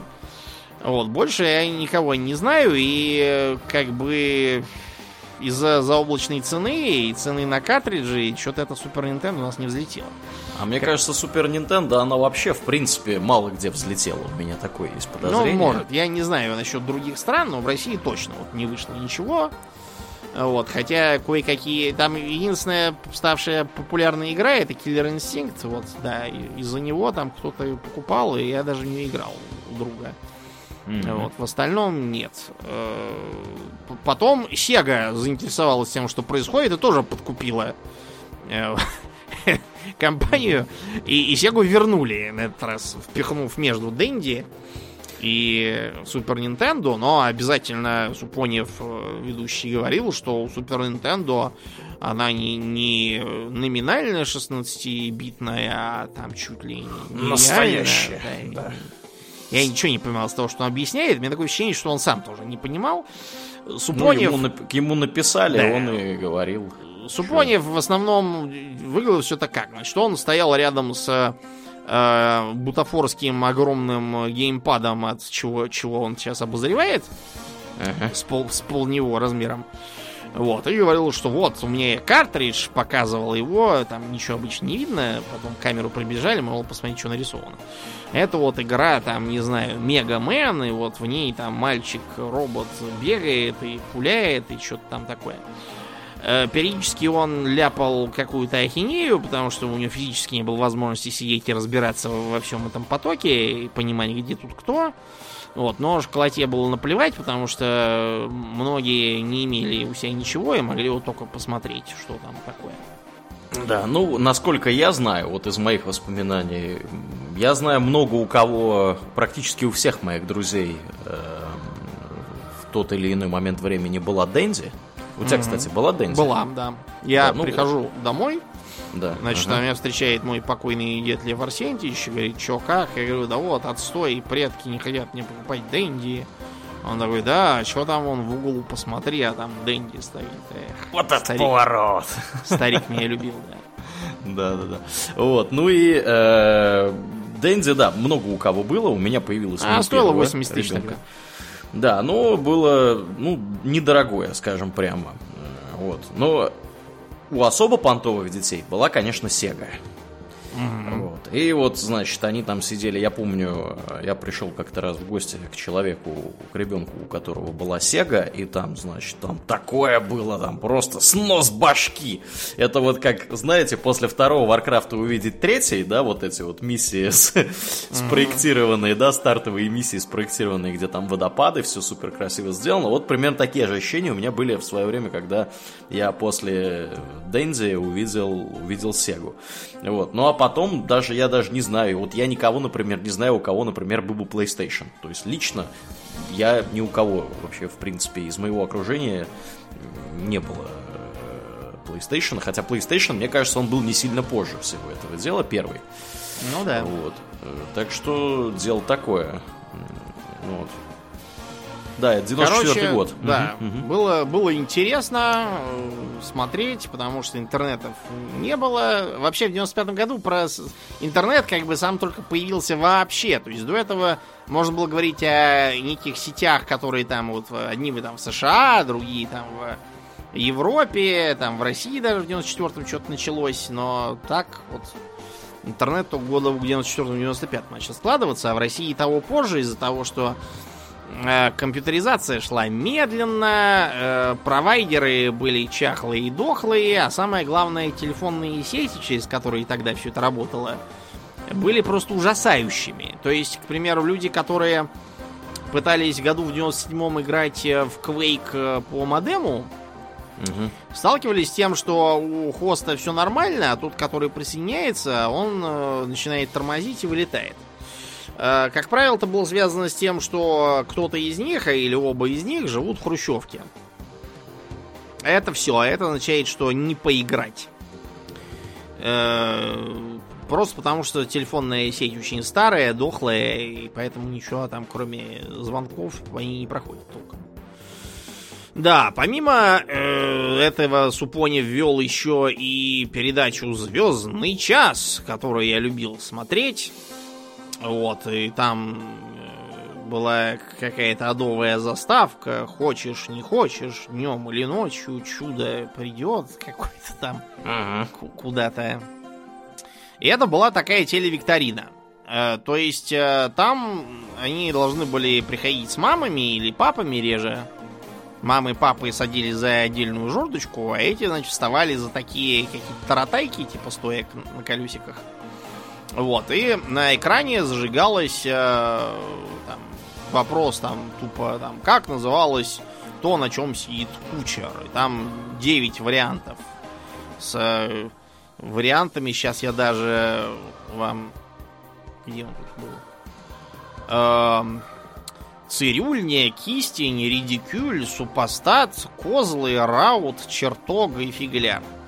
И всего это надо было на- на- поднять табличку с цифрой, значит, на которой, собственно, правильный ответ. А предки, видимо, фейспалмили изрядно. Предки должны были тоже поднимать. Ага. Вот. И э, там даже было какое-то правило, что если в каком-то там туре сразу и предок, и потомок поднимут правильно, то им давалась какая-то там спецприз звезда. Потом что-то какие-то кубики выкатывались из э, некого мусоропровода. Вот, с, с буквами. И, значит, нужно было из этих букв составить слова как можно длиннее. Вот, и кто там составит, там должны были быть очки. Я тоже сидел и пытался составить слова. Правда, у меня по малолетству слова получались какие-то известные только мне одному. Как правило, это было какое-нибудь реальное длинное слово, которое я плохо понимал, как пишется. Вот, и умудрялся кое-как составить. Вот, и очень переживал за то, что меня там нету. Потом они должны были получить э, некие призы. Как правило, это было что-нибудь типа э, видеодвойки. То есть это телеящик, который снизу к нему приделан видеомагнитофон. Или там музыкальный центр. А кому-то там даже давали путевку в Диснейленд, от чего там все просто расплавлялись на атомы от счастья. Да, я это когда смотрел, я помню, что мне хотелось набить морду участникам, которые чушь говорили. Изрядно правильно. тупили. Да. потому что, блин, им так повезло. Их взяли на звездный час, меня вот не взяли, и они ерунду говорят. Я это воспринимал как, наверное, личное оскорбление какое-то. А вот, для взрослых тоже появились передачи.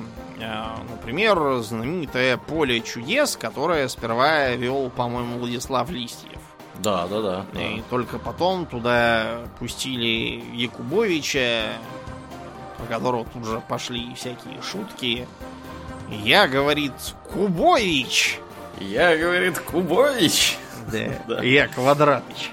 А, Вот. Начиналось все это как э, простой передер. Вообще, на самом деле, почти все, что у нас там показывалось, начиналось как э, нелицензированная копия чего-то там американского. Мгм. То есть э, этот, э, это поле чудес просто копия американского колеса фортуны, Wheel of Fortune. Э, Я, например, тогда же смотрел какой-то итало чей-то мультик про вампиреныша, и там они смотрели по ящику э, шоу Wheel of Torture, то есть колесо пыток. Э, вот, э, Я тогда не мог еще оценить шутку. То есть, первоначально предполагалось, что это будет полный аналог американского, куда приходят некие люди, чтобы блеснуть эрудицией и выиграть деньги, но у нас это начало быстро мутировать в э, соответствии с местными реалиями. То есть, э, хотя призы, конечно, были солидными, изначально э, суперпризом была квартира в Москве. В Москве. Да, потому что Якубович это такой э, э, почти вымерший тру московский говор.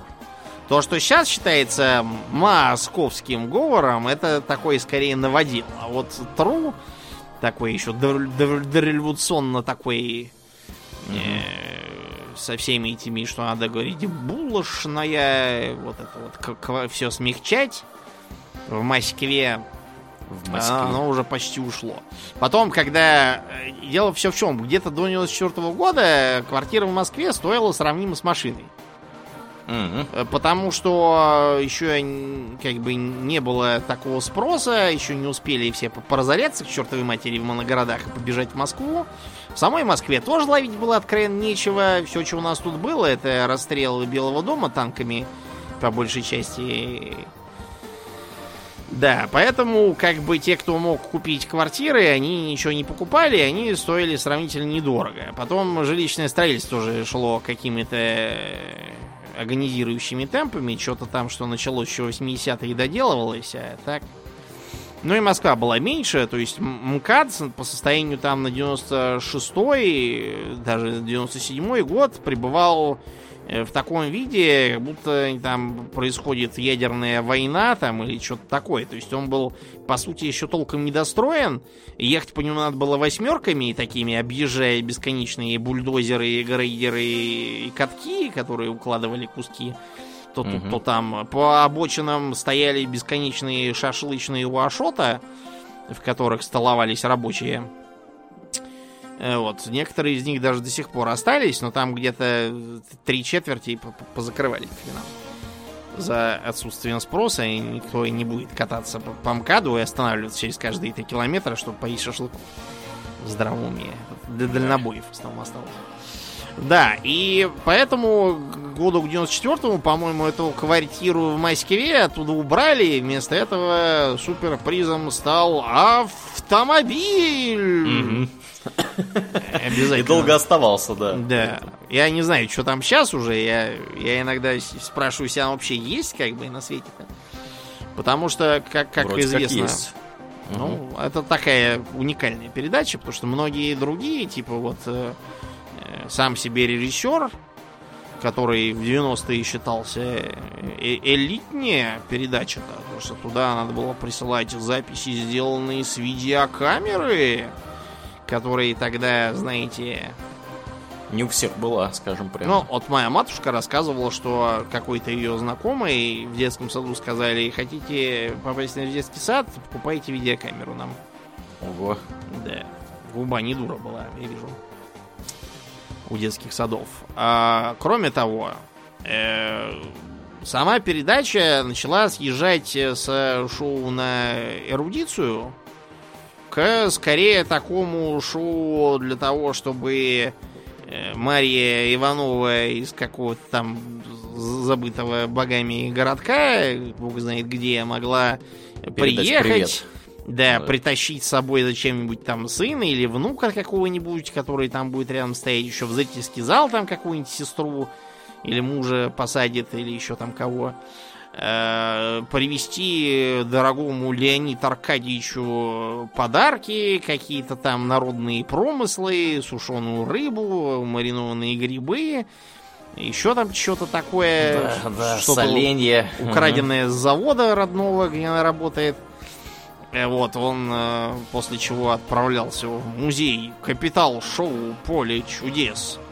Э, Как говорят те, кто там тусовался, то, что съестное съедается, то, что э, всякие там расписанные чукчами лапти, это все отправляется реально в музей, как не представляющие немедленные ценности, и там складируется Прикольно. вводят экскурсии среди обитателей телецентра.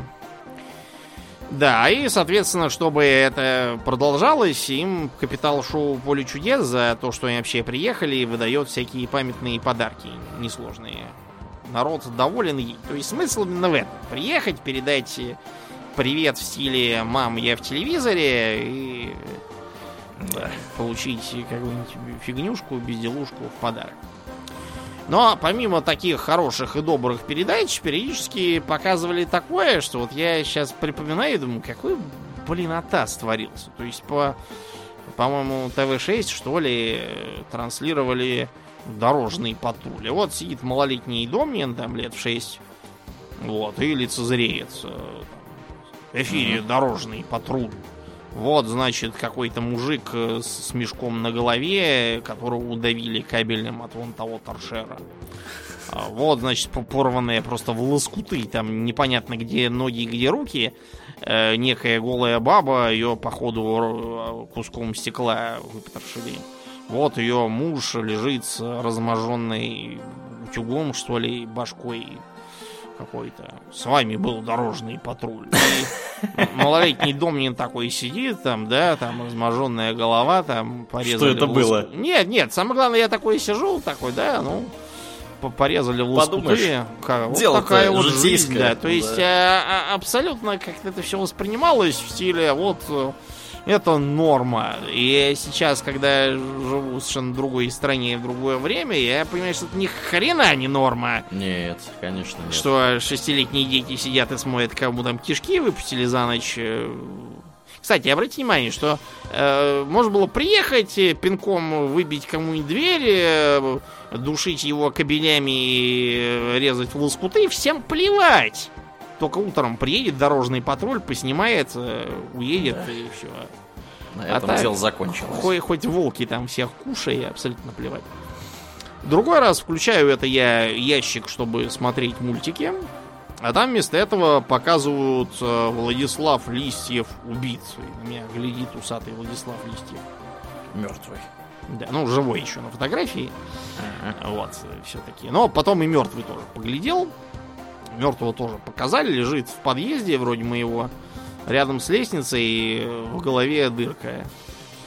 Э, Прекрасно. Показывали фотороботы двух каких-то товарищей. Один в шапке под горшок э, с маленькими ушами, другой с головой, головой в крупных кудрях и мясистыми мочками ушей. Э, вот и все. То есть там потом несколько дней все сидели и поминали, какой хороший был Владислав Листьев. Вот, после чего как-то все это завяло. Э, сейчас считается, что походу убит он был при участии Бориса Абрамовича Березовского, который то распоряжался э, на телевидении во многом. Угу. Вот. И чего-то они там не поделили по ходу рекламы. Листьев э, объявил мораторий, по-моему, на рекламу вообще на канале ОРТ. У нас это называлось какое-то общественное российское телевидение. Глумливое, откровенно название.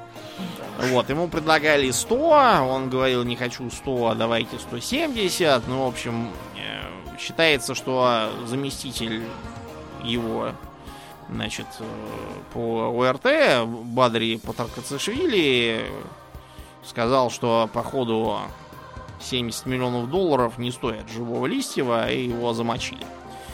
Э, за Березовским поехала команда из Рубопа, по-моему, но там их встретила вооруженная охрана Березовского, во главе которой стоял некий Александр Литвиненко, тогда еще сотрудник Федеральной службы контрразведки их просто не пустил и послал к хренам. Вот это как, как это вообще возможно такое? Ну вот, вот так и возможно. Угу. То есть ничего, Класс. так сказать. Ничего предосудительного в этом Да, нет. нового да. и удивительного, опять же, как-то не оказалось. Литвиненко, напомним, это тот самый товарищ, которому Полония в чай налили. Да, Полония в чай налили, непонятно кто и как, и по которому все это так плакали и рыдали, как будто это очень хороший человек. Хотя это обычный шкурник, перебежавший из чекистов в бандиты, и ничего хорошего он собой как бы не представлял. Э, помимо телевизионного, для детворы тогда еще было много физически ощутимых вещей, поскольку видеоигры и девайсы тогда еще были не развиты и не очень распространены, э, требовали всяких дополнительных э, телодвижений, там батарейки нужно было постоянно как-то тут рожать. Э, приставки подключались к единственному телевизору, через который предки смотрели рабыню Изауру, э, и говорили, что вы посадите нам телевизор своими этими приставками. И выгоняли вас во двор играть. Поэтому во дворе народ играл во что мог. Во-первых, поперу вал игрушек. Если в Советском Союзе игрушки были в основном уровня солдатики, куклы, пупсы, какие-то непонятные зверюшки, мишки, а также совсем странные порождения типа педального коня. Был педального такой. коня? Нечто типа такого как бы трехколесного велосипеда в форм-факторе коня, который выглядел э, так, словно его рисовал Ганс Руди Гигер, покойный. Э, педали не крутились, он не ехал, даже не стоял, по-моему, ровно, так что как-то он не нравился никому, но его производили. А тут, значит, в страну попер э, вал из Китая, Турции, еще и каких мест. И у ребятишек появились на руках э, всякие из сомнительной безопасности для здоровья пластика и сомнительного же качества сборки и фигнюшки. Э, многие из них были как бы сами по себе, то есть, например, были так называемые робозвери. То есть э, мы это все называли как там. Вот у меня там был робот-скелет, робот-динозавр, э, и, по-моему, все. А у соседа был, э, по-моему, какой-то робот-носорог, что ли. Робот Кинг-Конг, как мы его называли, с гориллой. То есть это были такие пластиковые фигурки одноцветные, Робот-скелет у меня был такой теплого коричневого цвета, робот-динозавр фиолетового, по-моему, с массивными ногами, чтобы они стояли, не падали, и с движущимися руками, а иногда вертящимися головами или ногами. Э, это все как бы было круто, и народ и не менялся, когда у кого-то были дубликаты. Но другие были игрушками по мотивам популярных мультиков.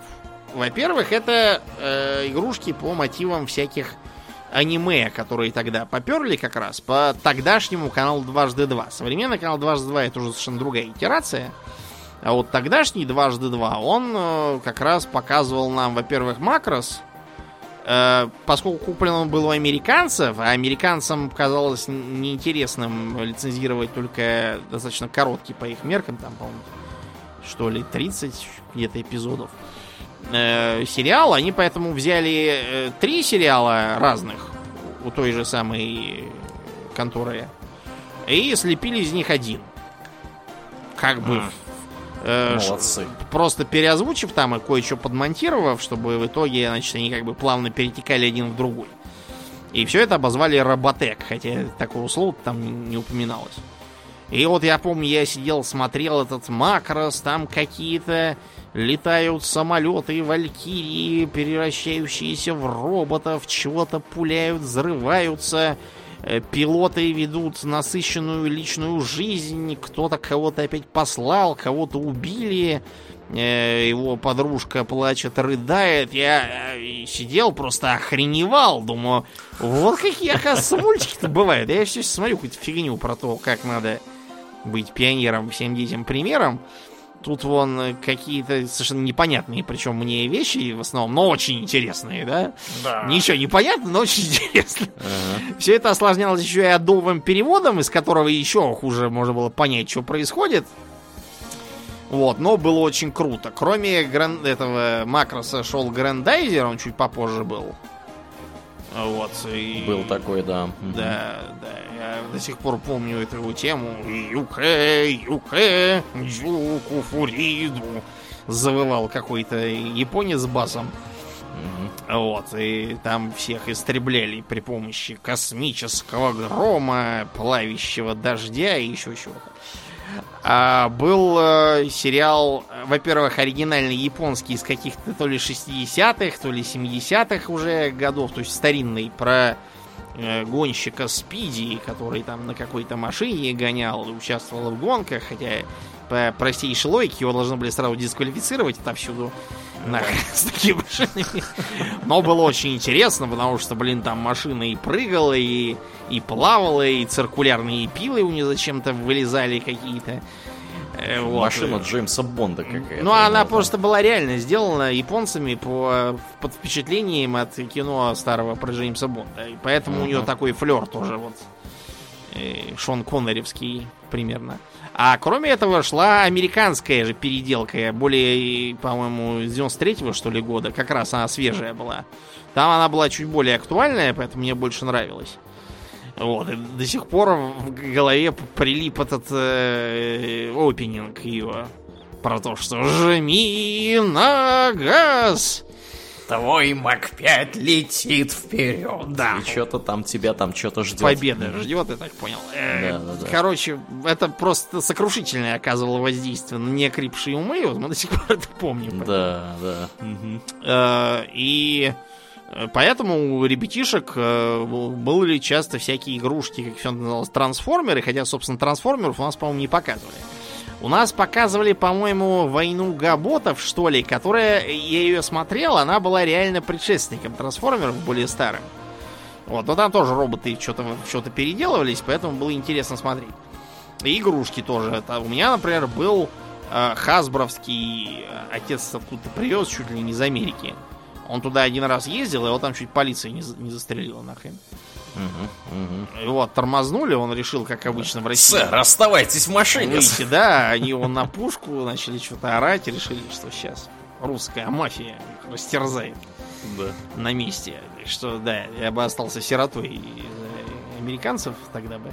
Ну, в общем, он мне привез э, себя живого и привез, э, значит, э, этого трансформера, который выглядел как синенькая пожарная машинка с лесенкой.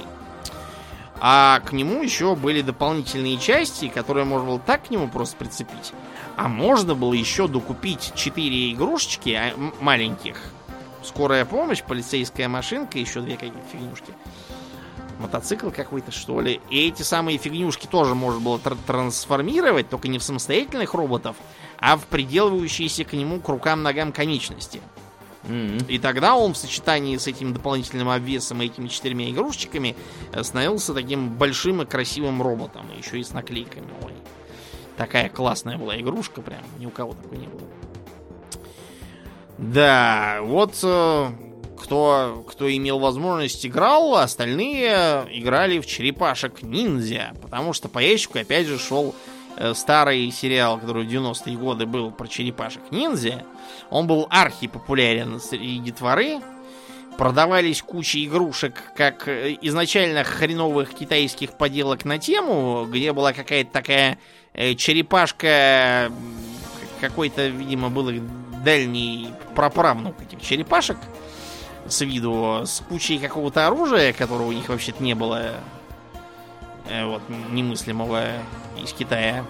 Угу. А где-то к концу 90-х даже завезли э, оригинальные, которые там подразумевалось там разные черепашки и всякие противники, это все там шевелилось, можно было с этим играть, там у всех были хотя бы какие-нибудь э, хреновенькие, там с этим все играли у нас в детском саду. А еще мы играли, собственно, в черепашек, назначали, кто будет там сплинтером, а кто еще кем. У нас с Сплинтером была одна боевитая девчонка. По-моему, mm. Лена ее звали. Почему-то как-то так вышло. Играть было интересно. Вот. Потом были всякие мелкие фигнюшки, типа разнообразных э, солдатиков. Э, то, что в Америке называл G.I. Joe, то есть просто как бы солдатик. У них это такой один из столпов культуры тоже, наравне с куклой Барби. У них есть всякие поэтому популярные шутки на тему того, что вот там мы воспитываем Билли, типа, э, в современной толерантной манере. Он, мы ему покупаем и этих самых Джай Джо и кукол Барби. И там все такие, ой, Билли, что, что они делают? Э, Джай Джо идет на войну, а Барби готовит ему ужин дома.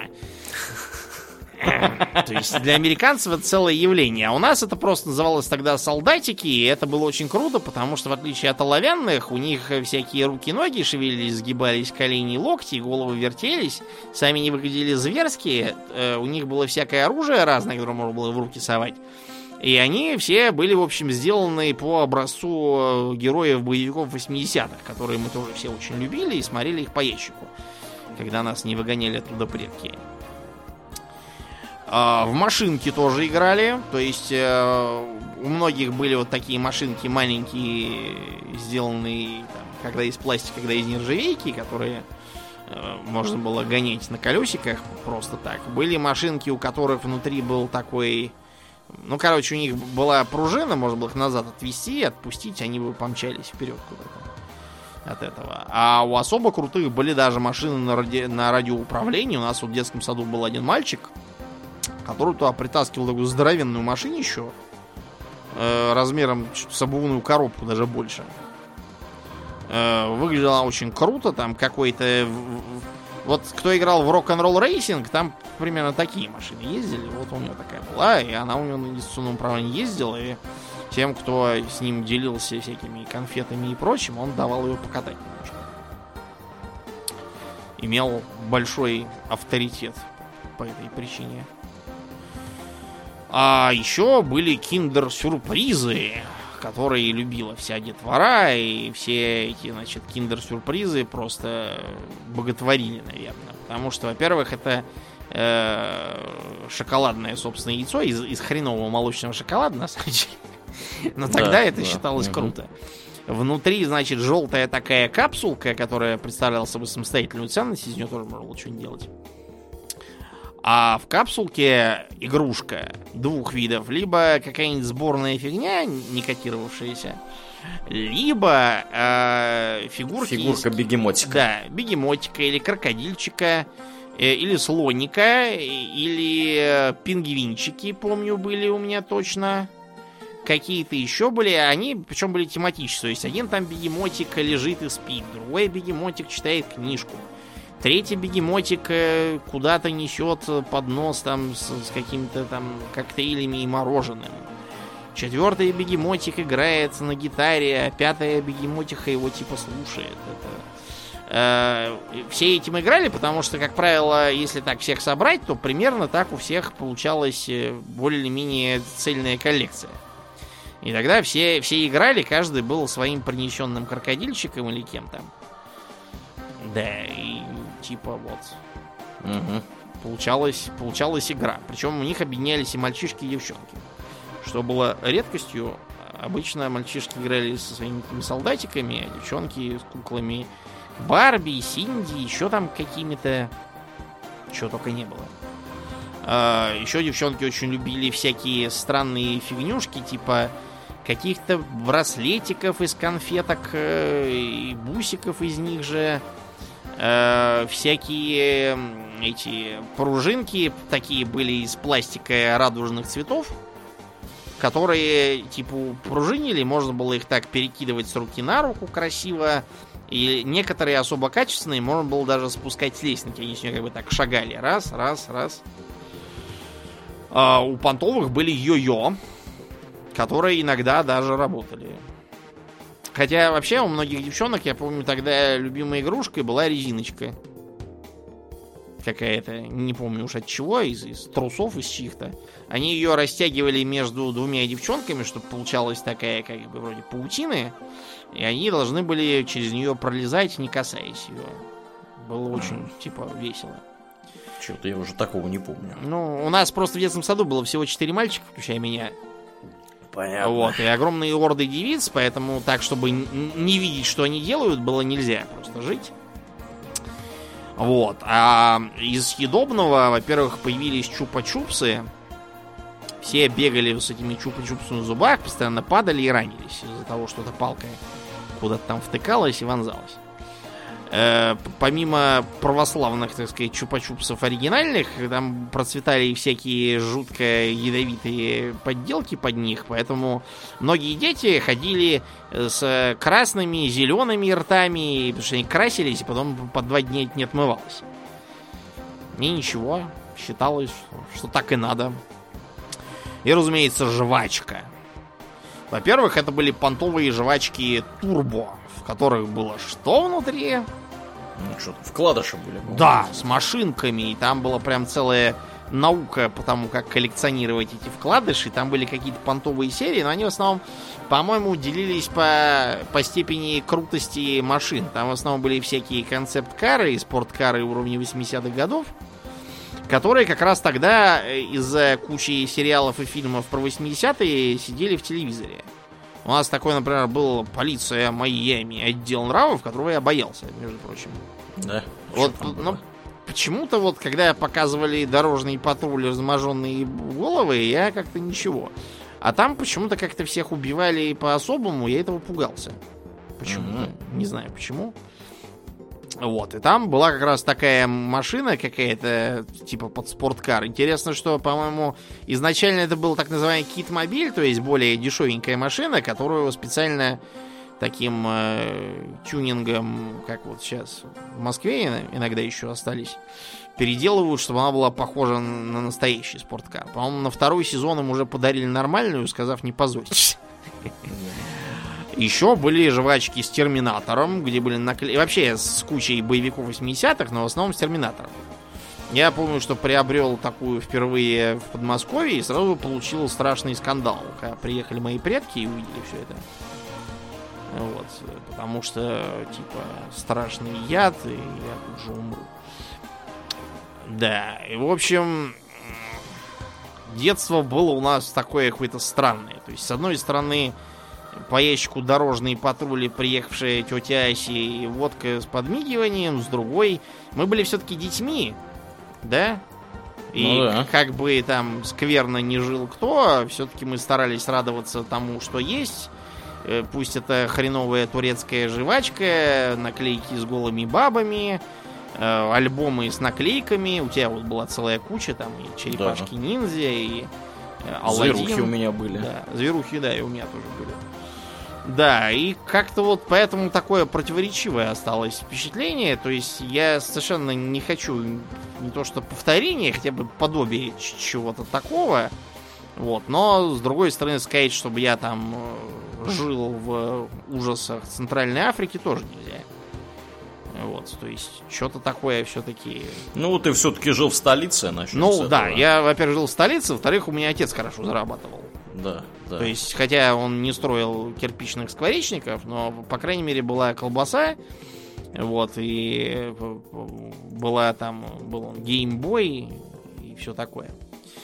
Вот такая вот странная была эпоха. Будем надеяться, что больше мы ничего подобного не увидим. Да уж, очень хочется на это рассчитывать. Потому что, конечно, да.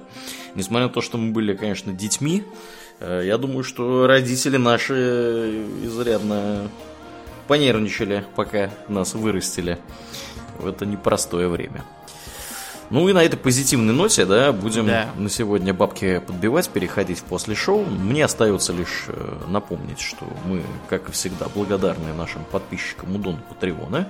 На этой неделе мы особенно благодарны Аделю Сачкову, Алексу Липкалу, Атлантию, Дарксу Фортуна, Даше Альберту, Лене, Николаю, Нобу, э, Ростиславу Алиферовичу, Ежу, Артему Гоголеву, Борису из Санкт-Петербурга, Нику Первому и философскому камню Жупилу империализма и одному злому фалафелю. Огромное спасибо вам, ребята, за поддержку. Также напоминаю, что у нас есть э, Инстаграм, канал на Ютубе, группа во Вконтакте. Приходите и туда. Оцените нас на то количество звездочек, которое вам э, по душе, там, где вы нас слушаете. Это здорово помогает подкасту приехать в подкаст-приемники к новым слушателям. Ну и, соответственно, нам помогает развивать подкаст. Ну и на этом у нас все. Мне остается лишь напомнить, что это был 376 выпуск подкаста Хобби Токс, и с вами были его постоянные и бессменные ведущие Думнин и Аурлиен. Спасибо, Домнин. Всего хорошего, друзья. Пока.